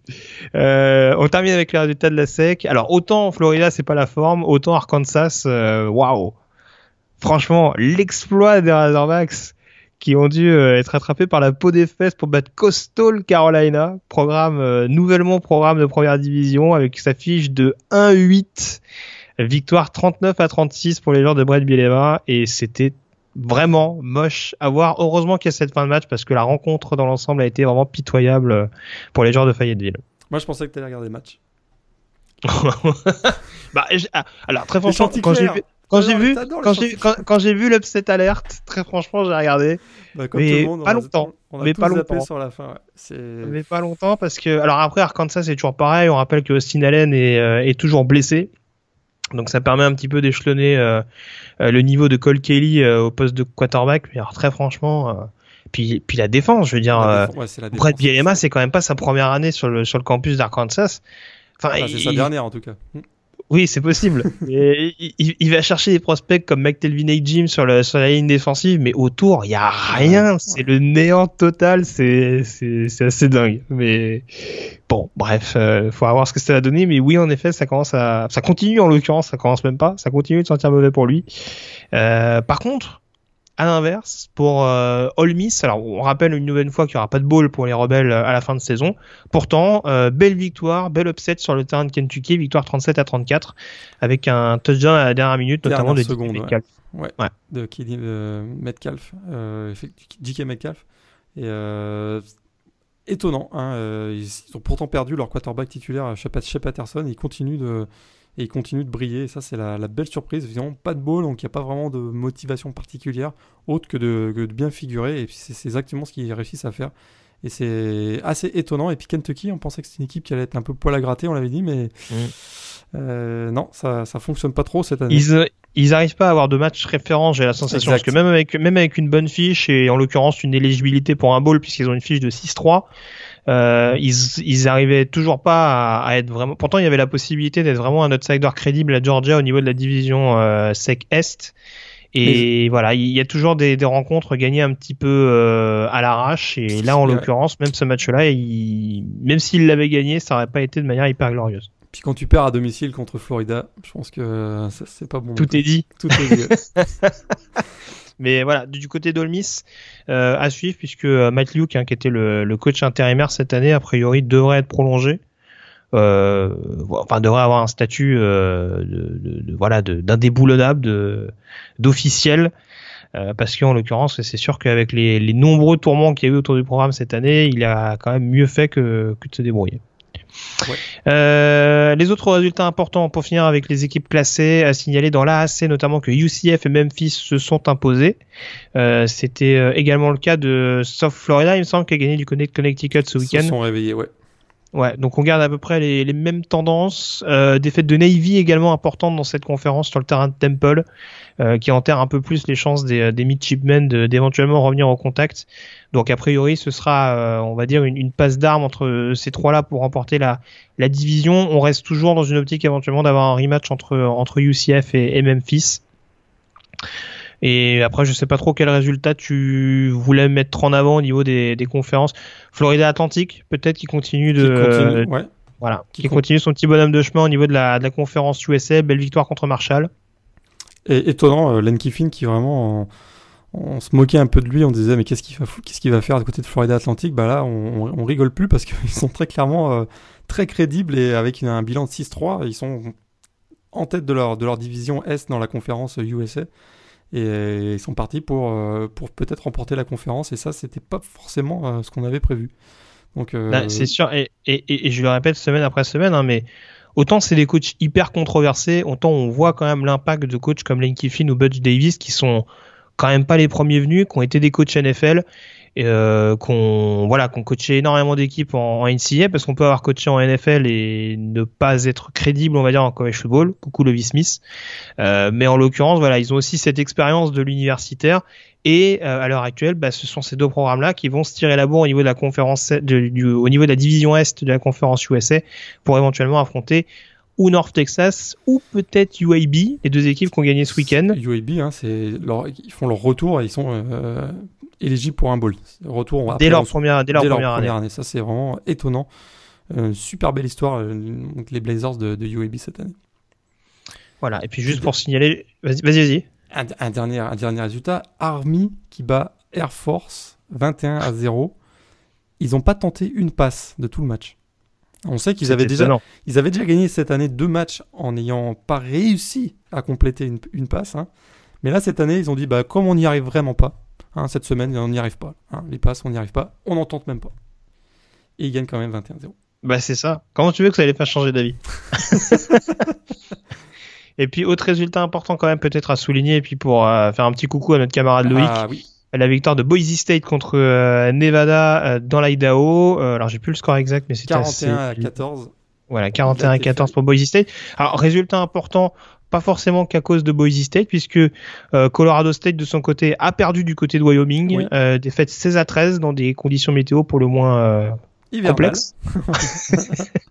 un temps typique du Wyoming. Et euh, du coup, bah, on, ça commence à être serré. En tout cas, pour Colorado State, ça commence à se sentir un petit peu mauvais. Une fiche de 4-2 dans la division. Et euh, les chances d'une finale de conférence qui s'éloigne un petit peu, euh, ça devrait a priori jouer entre Boise State et, Wy- et Wyoming. Oui. Euh, sachant que de l'autre côté, on a toujours Fresno State et, et San Diego State qui, euh, qui se tirent la bourre. Est-ce que tu nous donnes ton top 3, Morgan, le temps que je retrouve les potentielles finales de conférence actuelles? Tout à fait. Oklahoma State, Oklahoma. Si vous aimez, euh, si n'avez pas peur de l'indigestion offensive, euh, je dois vous dire que j'ai eu un petit problème à un moment. Trop, c'est trop, mais en tout cas, si vous aimez ça, c'est à voir absolument. J'ai énormément aimé l'intention, euh, la tension, on va dire, dans le match entre l'intensité, je veux dire, entre, euh, euh, North Carolina State et Clemson. Vraiment un super match. Et puis, on t'en parlait tout à l'heure, Texas Tech, Kansas State. On l'avait pas vu venir, des équipes qu'on voit pas forcément régulièrement. Et euh, là, je vous, conseille également ce match. Très bien. Alors les finales actuelles de conférence, euh, dans la AC, on aurait UCF contre Memphis. Dans la CC, Clemson contre Miami. Euh, La Big 12 opposerait euh, Oklahoma à TCU. En Big 10, on aurait Michigan State, Wisconsin. La conférence USA opposerait Florida Atlantic à North Texas. Ohio et Toledo s'affronteraient dans la finale de la MAC. Dans la Mountain West, on aurait Boise State contre Fresno State. Pac-12, Washington contre USC.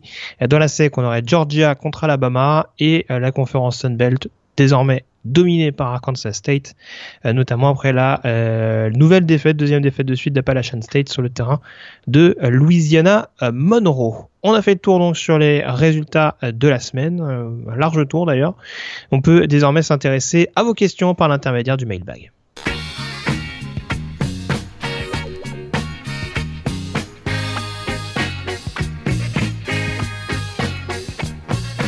Le mailbag, donc avec euh, deux questions euh, qu'on a retenues au cours de cette semaine, euh, des questions notamment posées sur Twitter par notre camarade Lonesome euh, Cowboy, qui a dû passer euh, un triste Ouais, week-end. ouais, On pense à lui, fan d'Oklahoma State. Ça n'a pas dû être évident. Et euh, sa question euh, concerne les college playoffs. Euh, il nous interroge sur ce qui serait pour nous le format idéal concernant cette, euh, euh, on va dire cette euh, ultime marche vers le titre. Qu'est-ce que t'en penses? Oh, euh, pff, moi, 8, ça me paraît pas mal. 8 Ouais. Moi, 8, je- ouais. je- Moi, je suis pas. je- La Formule à 4, euh, je suis. Je suis- je suis pas contre, ça me, ça, me, ça me choque pas vraiment. Je trouve que c'est un, c'est un, un bon équilibre entre, euh, entre qui permet de conserver un, un fort intérêt dans les matchs de conférence tout au long de la saison. J'ai peur que plus on va un petit peu rajouter des équipes euh, participant à des éventuels playoffs, donc à 8 ou à 16, ça va dénaturer et enlever un petit peu l'intensité dans la, dans, la, dans, la, dans la saison régulière. D'ailleurs, on le voit quand même assez fortement euh, dans le petit frère basket. Hein, on voit que les matchs de saison régulière dans le basket, même s'il y a des gros chocs, on peut avoir des Duke, North Carolina, ce genre de matchs qui sont régulièrement des gros chocs. Mais les équipes sont quand même, disent, bah, elles ont toujours en tête que oui, mais il y a la marche madness qui arrive. Euh, même si on perd, c'est pas très grave. On va, être, fatiguer. ouais. on va être Mm. dans le top 64 et puis on va faire le, on va faire, on va, on, on va finalement concourir quand même pour le, pour le titre. J'ai peur qu'on ait ça aussi dans le, dans le football et on sait que bah, on veut conserver tout l'aspect tradition, euh, etc. Donc dans le- les chocs, les rivalry games, etc. dans, le- dans le football. Donc j'ai peur que plus on va rajouter, plus on va dénaturer un petit peu. Alors c'est sûr que euh, on, s- on voit aussi se poindre, mais on, on- sera peut-être, sera peut-être le sujet d'un d'un prochain mailbag. On voit arriver les quatre super conférences, auquel cas on pourrait avoir quatre, les quatre champions de, de ces super conférences, peut-être même les deux premiers avec un, des playoffs à 8. Euh, voilà, je trouve que le format actuel, moi je suis, je suis assez à l'aise avec. On pourrait peut-être expérimenter le 8, euh, le 8 avec les, les, les, les champions de les 5 champions de- des conférences du Power 5 plus 3 qui seraient soit les 3 meilleurs champions de, des groupes of 5, soit les 3 meilleurs euh, dans un éventuel euh, ranking. Oui, ou les trois meilleures conférences du, Ouais. du groupe. Si, si Notre-Dame est pas dans le coup, et là, par exemple, en l'occurrence, cette année, ça aurait pu passer, mais on, on va dire que on, on donne un certain nombre de défaites à Notre-Dame, un certain nombre de marges d'erreur en fonction de leur calendrier, et puis bah si ça passe pas, c'est Ouais. voilà, on prend, on prend un certain nombre de programmes du groupe of five, mais un représentant par conférence de toute façon. Voilà. Ouais, et puis exactement. forcément, on, et puis forcément, on échelonne. Euh, le numéro 1, on va dire, si on prend l'exemple Georgia ou Alabama, le représentant de la SEC, bah, affronterait la moins bonne, le moins bon représentant du groupe of five. Et puis on fait un truc dans ce dans ce profil-là. Mais après, je suis d'accord avec toi. Techniquement, euh, le dernier carré en tant que tel, c'est pas c'est pas forcément une mauvaise chose. Après, euh, moi j'ai un peu plus de mal sur l'aspect euh, sur l'aspect changement de ball ou en tout cas euh, voilà prendre des balls traditionnels. Je sais que ça m'embête par exemple un petit peu et ce sera le cas cette année que on, on accapare entre guillemets le Rose Bowl pour une demi-finale. Voilà, il Ouais. y a encore cet aspect tradition. Voilà, le Rose Bowl, c'est très souvent, euh, sauf exception, Pac-12 contre Big Ten. Euh, voilà, c'est vrai que c'est un peu dommage de voir ce match-là un petit peu dé- dénaturé. C'est vraiment un bowl atypique, un bowl à part. Et voilà, peut-être euh, rajouter des, enfin, on va pas dire rajouter des bowls, mais voilà, peut-être en diminuer ailleurs pour prendre deux matchs qui seraient à proprement parler des demi-finales de conférence.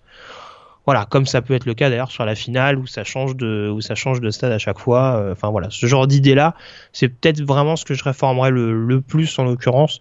Après, euh, je suis d'accord avec toi, il n'y a pas forcément énormément de choses à, bouleverser à l'heure actuelle. Et puis deuxième question euh, de la part de notre camarade Steve Ferber, également sur Twitter, je pense. Oui. Euh, un bilan euh, de Jim Harbaugh depuis son arrivée du côté de Michigan, son aura, son travail, ce qu'il apporte, et il nous demande si on le voit perdurer du côté d'Ann Arbor. perdurer, mais ça commence un, petit peu à chauffer. Hein. Pas, il n'est pas sur un, sur un siège éjectable, loin de là, mais on commence à se poser des petites questions. On avait des- quand même des grandes attentes en 2017 pour, euh, pour les Wolverines. Hein, il a quand même un contrat de 9 millions par année. Euh, il est très actif sur les réseaux sociaux. On, puis, euh, on sait que également dans les voyages en Italie, il y a vraiment. on fait très attention à l'aspect médiatique des Wolverines. On vraiment on veut créer le buzz permanent. On veut vraiment que les projecteurs soient focalisés sur les Wolverines. Le seul problème, c'est que les résultats suivent pas vraiment. Et au bout de trois ans, ben, le programme commence quand même à lui ressembler. On peut pas juste dire que c'était parce Ah. qu'il traînait les, il traînait les boulets des années précédentes. Euh, Après, parce- c'est vrai que c'est peut-être une petite année de transition aussi. On- Il y a eu quand même énormément de départs à digérer. Alors, ça explique pas tout, euh, mais c'est vrai que euh, je pense qu'il y a peut-être on va dire une année euh, une année de Joker à lui donner là-dessus parce que notamment euh, notamment défensivement il y a eu énormément de départs après c'est sûr que ce qui coince c'est là où il y a eu moins de départs en l'occurrence le, secteur offensif et c'est ce qu'on lui reproche hein, c'est de il mm. était venu pour justement bah, former des quarterbacks et ces bout de trois ans bah, on voit qu'il est encore en, difficulté qu'il n'a pas atteint cet objectif et très clairement, hein, les résultats commencent à tarder à arriver. Troisième de la Big Ten Est en 2015 et 2016. Cette année, euh, ça pourrait même finir quatrième. Euh, on lui a pas donné 9 euh, millions par année pour finir troisième ou quatrième dans la Big Ten S, ça c'est sûr. Et puis à titre de comparaison, hein, quand on regarde les trois premières saisons de deux autres coachs importants au niveau du college football, ben Nick Saban à Alabama, il a été champion national à sa troisième année en 2009. Urban Meyer a été champion national à sa troisième année à, Ohio State. Et si on même on va juste à côté, James Franklin à Penn State, champion de la Big Ten en 2016 à sa troisième saison. Donc on voit qu'il euh, commence au jeu des comparaisons, il commence à être un petit peu en difficulté. Et c'est vrai qu'on peut peut-être lui donner le Joker en 2017 pour une saison de transition, mais alors l'année prochaine, hein, ça fera 4 ans, donc euh, très clairement tous les joueurs qui seront, euh, quasiment tous les joueurs qui seront dans le programme auront été sélectionnés par Jim Harbaugh. Là, il va falloir commencer à produire et un titre de conférence est absolument indispensable l'année prochaine. Mais on le rappelle, cette année, c'est encore loin d'être fini. Hein. Si Ohio State bat Michigan State, c'est vrai, as raison. que Michigan bat Ohio State, en, s'imposant bien entendu à Wisconsin, alors ça fait beaucoup de conditions, euh, ça fait beaucoup de, de, de, scénarios fictifs, mais euh, personne n'avait vu venir Penn State l'année dernière. Hein. Donc euh, on n'est on pas à l'abri d'une surprise de, de ce type-là et sur un tiebreaker éventuellement. on sait qu'il y a les défaites qui vont peser lourd contre Michigan State et Penn State. Mais euh, on ne sait jamais s'il y a un tournant favorable, pourquoi pas? Après, il y a un tel déficit sur le poste de quarterback que ça paraît euh, difficilement imaginable. On a fait le tour en tout cas pour vos questions. On vous remercie une énième fois euh, pour les nombreuses questions que vous nous envoyez semaine après semaine, que vous pouvez d'ailleurs nous envoyer régulièrement par le biais de Facebook, de Twitter, les pages de, de sur sur ces deux supports, et puis également donc sur le site directement TheBluePennant.com, euh, sur euh, notamment sur l'article de publication euh, du podcast que vous retrouvez notamment donc tous les lundis. on passe à présent à la chronique demandée le programme Morgan en prenant la direction de Provo dans l'état de l'Utah.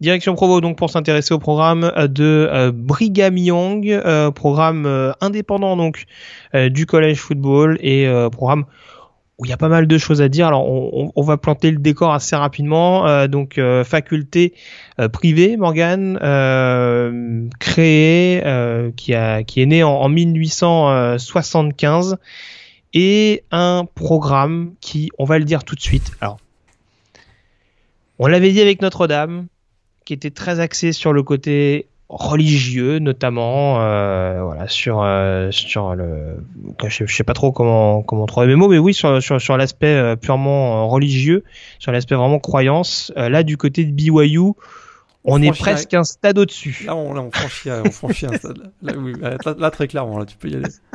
Notre-Dame c'est des petits joueurs donc ah, peux clairement le dire. ouais alors, alors programme très axé, donc on rappelle donc euh, BYU, donc fac mormon forcément comme euh, l'écrasante majorité de, de l'État de l'Utah, euh, et donc programme qui euh, accentue notamment son recrutement, en tout cas l'arrivée des, des étudiants par le biais d'un code d'honneur. Est-ce que tu peux nous en dire un petit peu plus? Ah, le code d'honneur, le fameux code de conduite strict. Euh, régi, régi par l'Église de Jésus-Christ euh, des, saints du euh, dernier jour. Voilà, des saints des derniers jours. Des saints des derniers jours, donc euh, qu'on appelle plus régulièrement l'Église mormone, effectivement. Alors attention, 99% d'ailleurs des étudiants sont membres de cette Église hein, de, de Jésus-Christ des saints des derniers jours. Code de conduite strict, consommation d'alcool interdite, consommation de drogue interdite évidemment, abstinence sexuelle hors mariage, homosexualité interdite. Et attention, le plus beau, pas de barbe autorisée sans l'autorisation d'un médecin. Absolument, on est, on en est là du côté de Brigham Young. Et euh, il y a aussi d'ailleurs euh, de très nombreux étudiants qui partent pendant un ou deux ans en mission religieuse à travers le monde. Et ça touche aussi le programme de football. Euh, un des joueurs des, dernières, des dernières années qui a été qui est parti en, mission qui est revenu, c'est Mo, Mo hein, le, linebacker qui est, actuellement avec les Cougars. Donc vous voyez, c'est très très très présent Ça d'ailleurs été, l'université a d'ailleurs été créée par le président de, de l'Église de, de Jésus-Christ des Saints des derniers jours, un certain Brigham Young, donc. Et c'est la plus grande université religieuse hein, des États-Unis. il y a des annexes à Salt Lake City, donc la grande ville de l'Utah, mais il y a aussi une annexe, ça c'est moins connu, à Jérusalem-Est. Ah, sur je le, pensais que parlé de Paris, mais oui. Sur le mont des Oliviers. ça c'est assez, assez étonnant. Euh, mm. Et puis, euh, alors, 61e au classement des meilleures facs. Euh, on touche à peu près à tout, même si on est très. On, parle du national, hein, pas, des, pas, pas, juste des facs privées. Du hein. national, absolument, du national. Et on, est touche à peu près à tout l'ingénierie, l'agriculture, la, gestion, mais on est assez bon en droit. Et, et, voilà, du côté de, de Brigham Young. Très bien. Non, non, mais voilà. tu, tu, le soulignais hein, par le biais de ce code d'honneur. On va pas faire des, des tonnes et des tonnes, mais c'est vrai que alors, d'un côté, c'est un aspect positif parce qu'au moins il y a moins de risques d'arrestation. oui. Ça, on peut pas remettre ça en question. Par contre, c'est vrai qu'il y a eu quand même beaucoup de controverses. Alors, juste pour rappeler quand même, euh, juste pour contextualiser un petit peu dans le temps, euh, que ce code d'honneur, il a été mis en place au milieu du XXe siècle. Je crois que ça doit être dans, dans les années 40 à peu près, les années 1940. Euh, en l'occurrence, et c'est vrai qu'il y a eu beaucoup de controverses, notamment étant parlé un petit peu la question de l'homosexualité. Euh, enfin même la question de la sexualité en règle générale, parce que on sait qu'il y a quelques années, notamment, il y a un basketteur universitaire mm. qui avait été suspendu par la fac juste pour avoir eu un rapport euh, sexuel avec sa, sa conjointe de l'époque. C'est interdit, monsieur. Voilà, pour avoir eu une relation sexuelle hors mariage. Pas de mariage. Donc euh, voilà, ça a occasionné une, une suspension euh, dans la foulée. Donc euh, assez rigoriste sur le principe. Et puis oui, en effet, alors je, je, peux le dire, Morgan, c'est tu m'en voudras pas de trahir ce secret, mais tu m'as dit en off sur le ton de la plaisanterie que c'était une fac assez progressiste. c'est vrai qu'ils ont fait des efforts, on va dire, sur la question de l'homosexualité. Je crois que euh, je crois que ces dernières années, en gros, on tolère le fait qu'on admette qu'on admette être attiré par des hommes. C'est malade.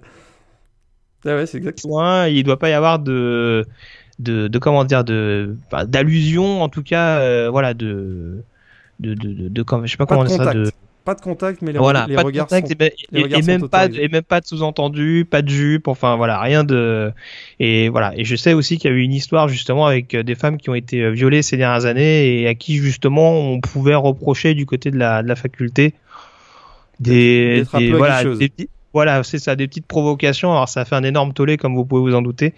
Mais voilà, encore une fois, il y a des bons côtés sur l'aspect un petit peu, euh, voilà, mission humanitaire, le fait de mettre en avant son prochain, etc., etc. Ça, ça peut être intéressant, mais c'est vrai qu'il y a un petit côté également euh, arriéré, si on peut me, si on peut me permettre le principe archaïque peut-être.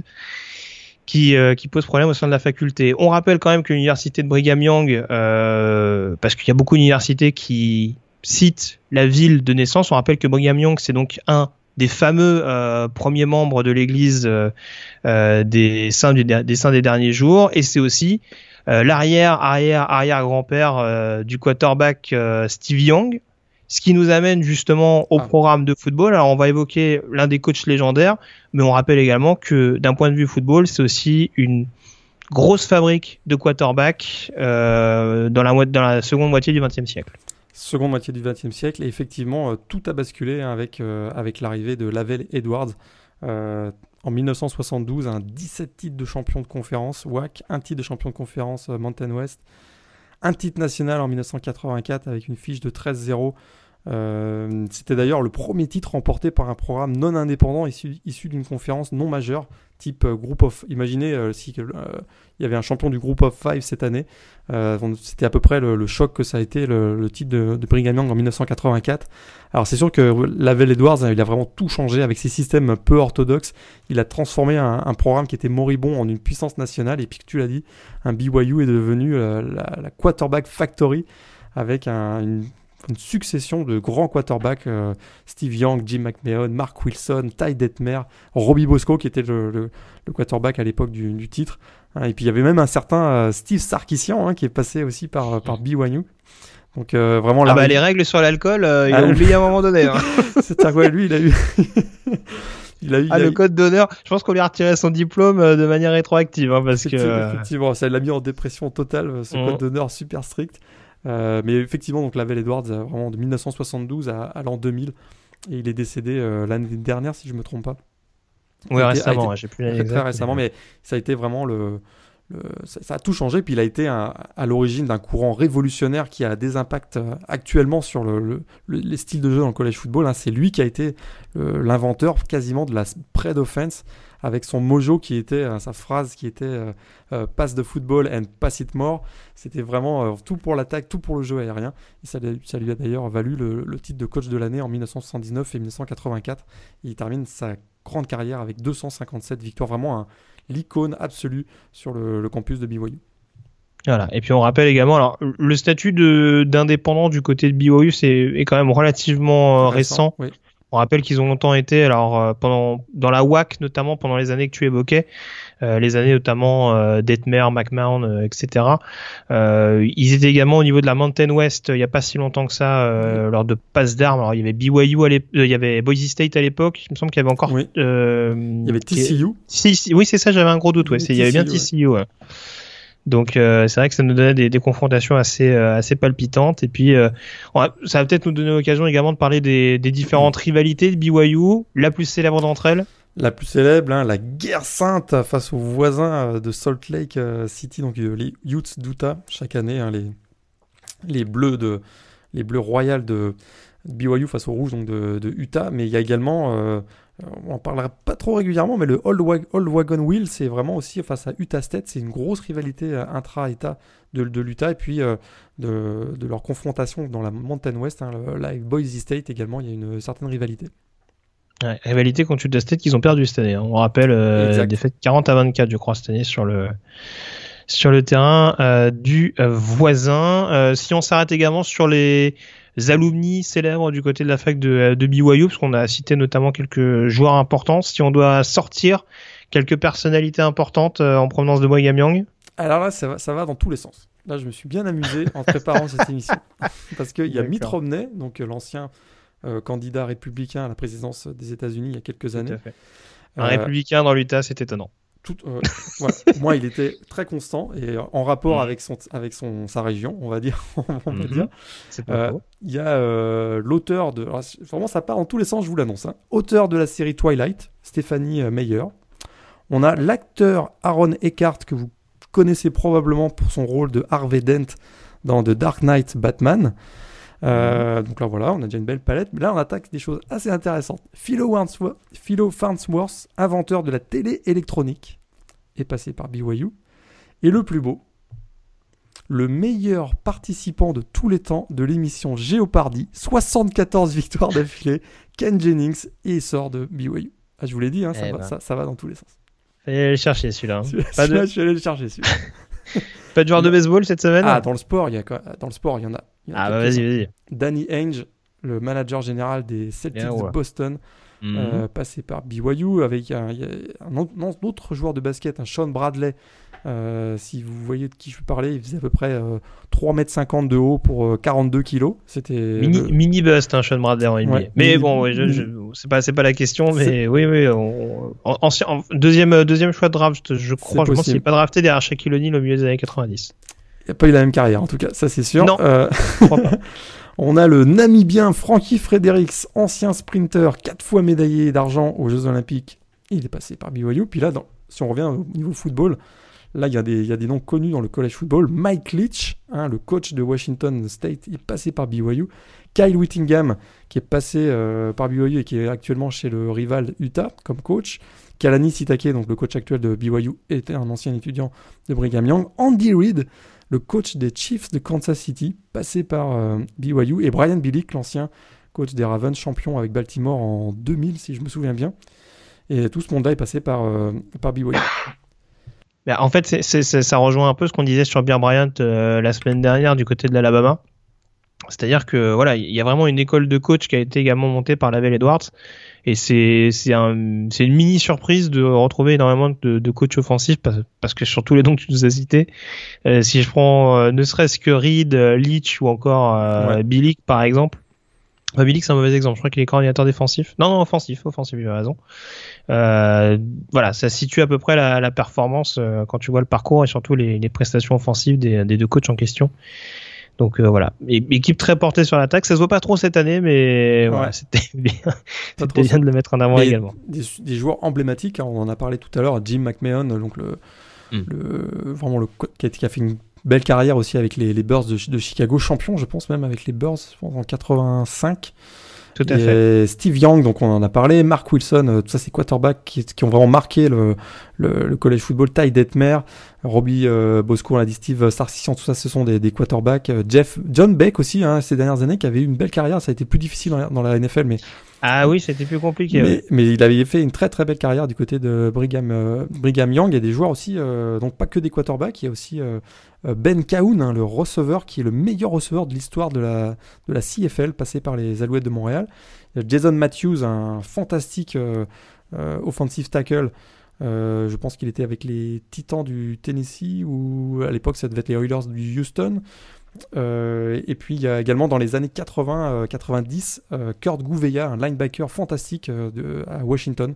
Tout ça, c'est passé. Tous ces joueurs sont passés par. par, je sais pas si tu l'as dit, mais Todd Christensen aussi. Hein. Oui, ah oui. Christensen, Tyden, notamment des Raiders dans les années 80. Il y a aussi Brett Keisel, sa fameuse barbe, hein, le defensive end des Steelers. Tout à fait. Et donc, euh... mine de rien, il y en a quand même pas mal. Hein. on peut dire ce qu'on veut, mais il y en a quand même pas mal, même si c'est, ça peut paraître un, un programme un petit peu en, retrait par rapport aux grosses écuries. Euh, c'est vrai que voilà. Y a... Même actuellement, ouais. Même actuellement, il y a encore mm. des joueurs euh, qui sont très importants. Hein. Ziggy Ansah, du, donc le défensif de Détroit, et euh, à, New England, il y a Kyle Van Noy. On sait que ça avait été un fantastique linebacker avec les Cougars.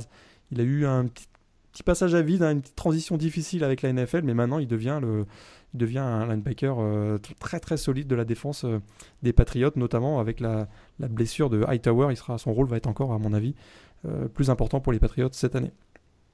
Très bien. On passe à la 11e semaine, Morgan ah, Attends. Ah, vas-y, vas-y. Le match. Le match. Ah, bah oui, bien sûr. Ah, bah oui, comment j'ai pu oublier ça? On a oublié notre match. C'est sûr qu'il y, y, a des matchs, vraiment plein de matchs super célèbres hein, pour dans l'histoire de Brigham Young. Il y a notamment donc, en 1984 le, match qui leur a permis de remporter le titre face à face euh, c'était face à Michigan en 1984. Puis euh, d'ailleurs en 1984 ça a été un tournant dans l'histoire médiatique hein, de, l'exposition euh, médiatique du college football puisque Brigham Young contre Pittsburgh c'était le premier match diffusé en live sur ESPN. Vous imaginez ça? Hein, c'était Brigham Young, en tout cas ça, a marqué l'histoire. Mais moi celui, qui, celui dont je me souviens c'est 2009 Brigham Young contre Oklahoma. Premier match de college football joué au AT&T Stadium d'Arlington. Et euh, les Cougars réussissent l'exploit en s'imposant euh, d'une courte tête 14-13 face à Oklahoma, qui était alors troisième au, classement national pour démarrer la saison. Et dans le, les rangs des Sooners, il y avait, des, il y avait euh, Sam Bradford, Jermaine Grisham et, Gerald McCoy notamment. Et ça avait été la plus belle victoire de l'ère Branco McDonald du côté de BYU. Ouais, bah, Gresham qui doit se blesser sur ce match-là. À moins que ce soit euh, Gerald McCoy, je crois, qui doit se blesser sur ce, sur ce match-là. Mais oui, ça va être une, énorme surprise dès le début de la saison, tout à fait. Euh, très bien. Et puis j'ai oublié quand même, mon petit point mascotte. Passer un petit bonjour à notre ami Cosmo, le Cougar. Qui a fait, par, qui euh, dernièrement. Exactement, spécialiste des chorégraphies. Euh, voilà, si vous voulez le retrouver, c'est pas très difficile. Je sais que sur la page Twitter, notamment Blue Pennant, on, on, avait mis ça en évidence. Ouais, c'était assez, assez, drôle. Ouais. Voilà. Et on se quittera bien entendu dans cette émission avec la fight song des BYU Cougars. Ouais, la célèbre chanson Rise and Shout. Joué, par le marching band qu'on appelle The Power Wasatch. wow. Ça fait rêver, non La onzième semaine pour terminer cette émission.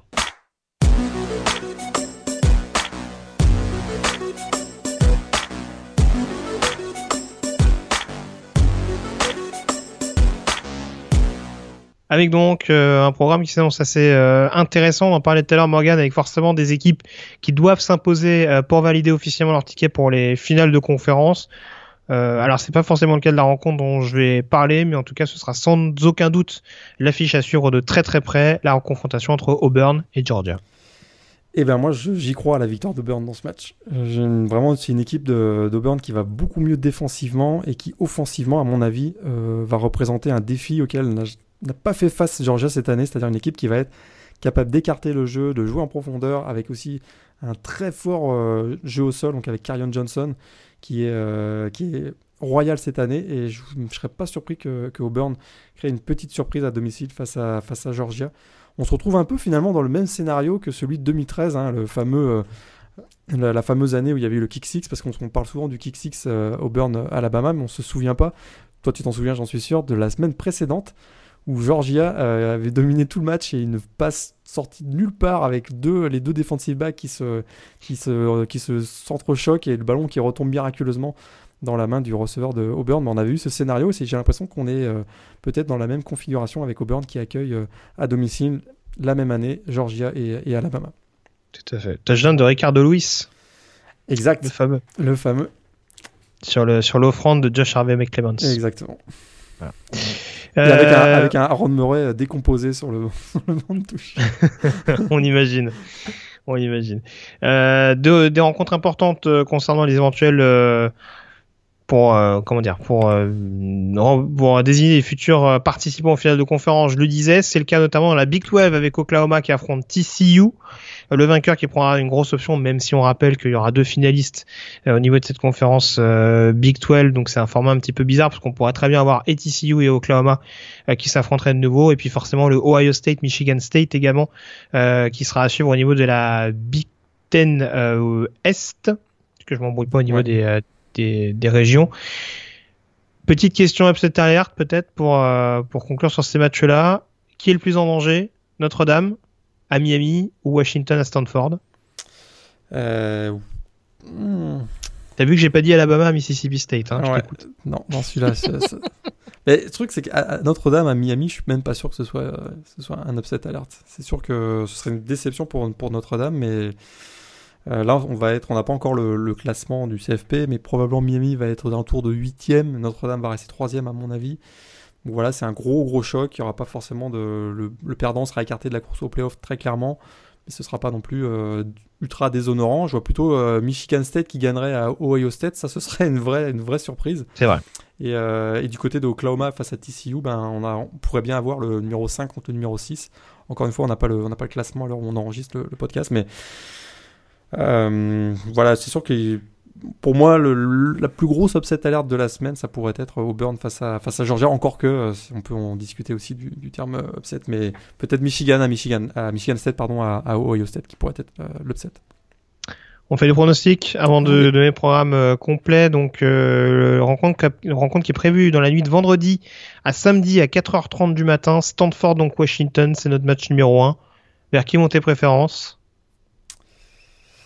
Je vais mettre Washington parce que euh, il y a un petit changement de quarterback. On n'en a pas parlé tout à l'heure, mais Keji Costello, a pris la mm. place euh, donc de Kelly Christ et, euh, et on pourrait peut-être même avoir quelqu'un sur place à ce match de Stanford. Washington. Ah, d'accord. KJ Costello qui a pris très très cher hein, ce week-end. Euh, je crois que c'est euh, Hercules Matafa, je crois qu'il oh, a mis une boîte oh, monumentale. Ouais, exact.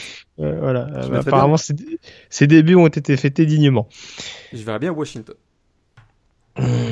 Il est dur ce match-là parce que Washington m'enthousiasme pas. En tout cas, Jake Browning a du mal à m'enthousiasmer par rapport à ce qu'on envoyait l'année dernière. Beaucoup de blessures en défense. Euh, mais je sais pas trop où on est Bryce Love en l'occurrence.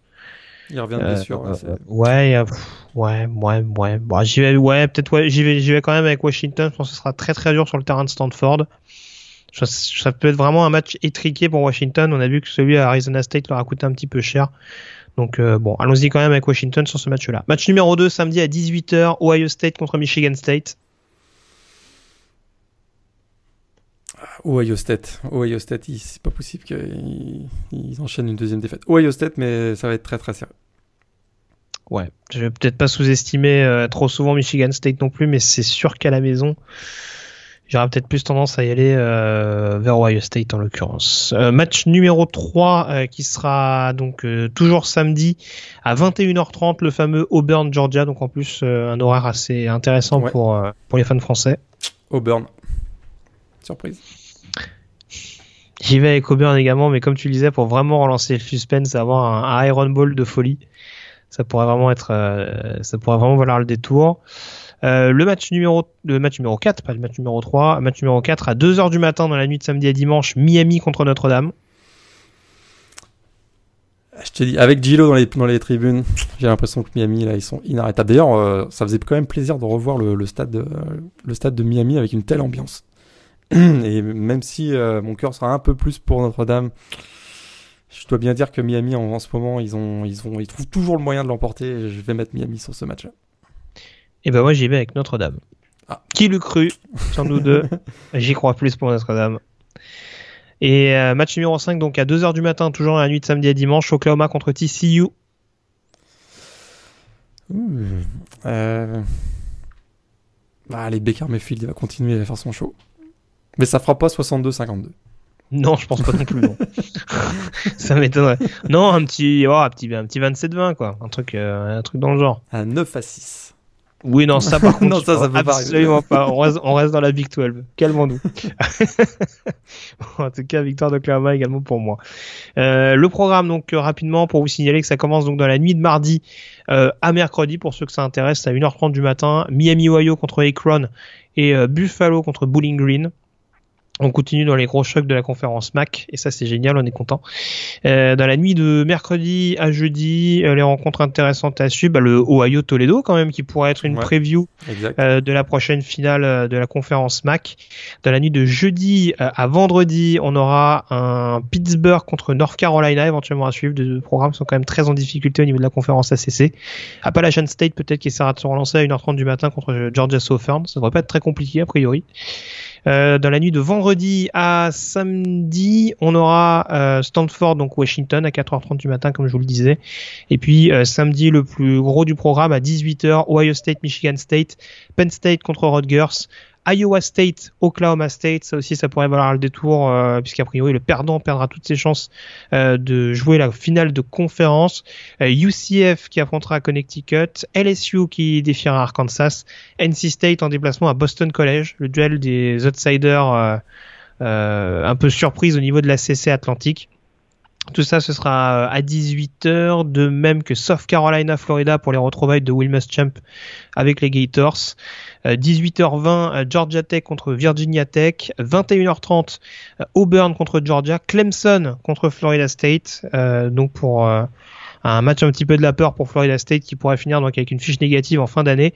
Euh, Wisconsin, Iowa, ce sera également à 21h30. Euh, Qu'est-ce qu'on a d'autre? Maryland, Michigan, victoire impérative donc pour les Wolverines pour rester dans la course. Et puis j'essaie de voir éventuellement ce qu'on a. Florida Atlantic qui sera en déplacement du côté de Louisiana Tech. Donc euh, match à suivre au niveau de la conférence USA à 22h. USC qui pourrait valider une place en finale de conférence sur le terrain de Colorado. À 23h30, Washington State en déplacement du côté de Utah. Et à 1h du matin dans la nuit de samedi à dimanche, Alabama en déplacement à Mississippi State. Purdue qui se déplacera du côté de Northwestern. On aura également à 2h Miami contre Notre-Dame. Oklahoma contre TCU, sans oublier Arizona contre Oregon State et Colorado State qui essaiera de se refaire la cerise au niveau de la conférence Mountain West avec une victoire impérative à 4h30 du matin contre Boise State. Je pense que j'ai fait le tour à peu près Morgan? On a fait le tour, je pense. Très bien. Ben, je te remercie en tout cas d'avoir été en ma compagnie et on se retrouve la semaine prochaine pour une nouvelle émission de Radio Samedi US en partenariat avec The Blue Pennant. D'ici là, passez donc une excellente semaine. On se quitte avec la song des BYU Cougars. Passez de très bons matchs et à très vite. Ciao. Ciao, bonne semaine à tous.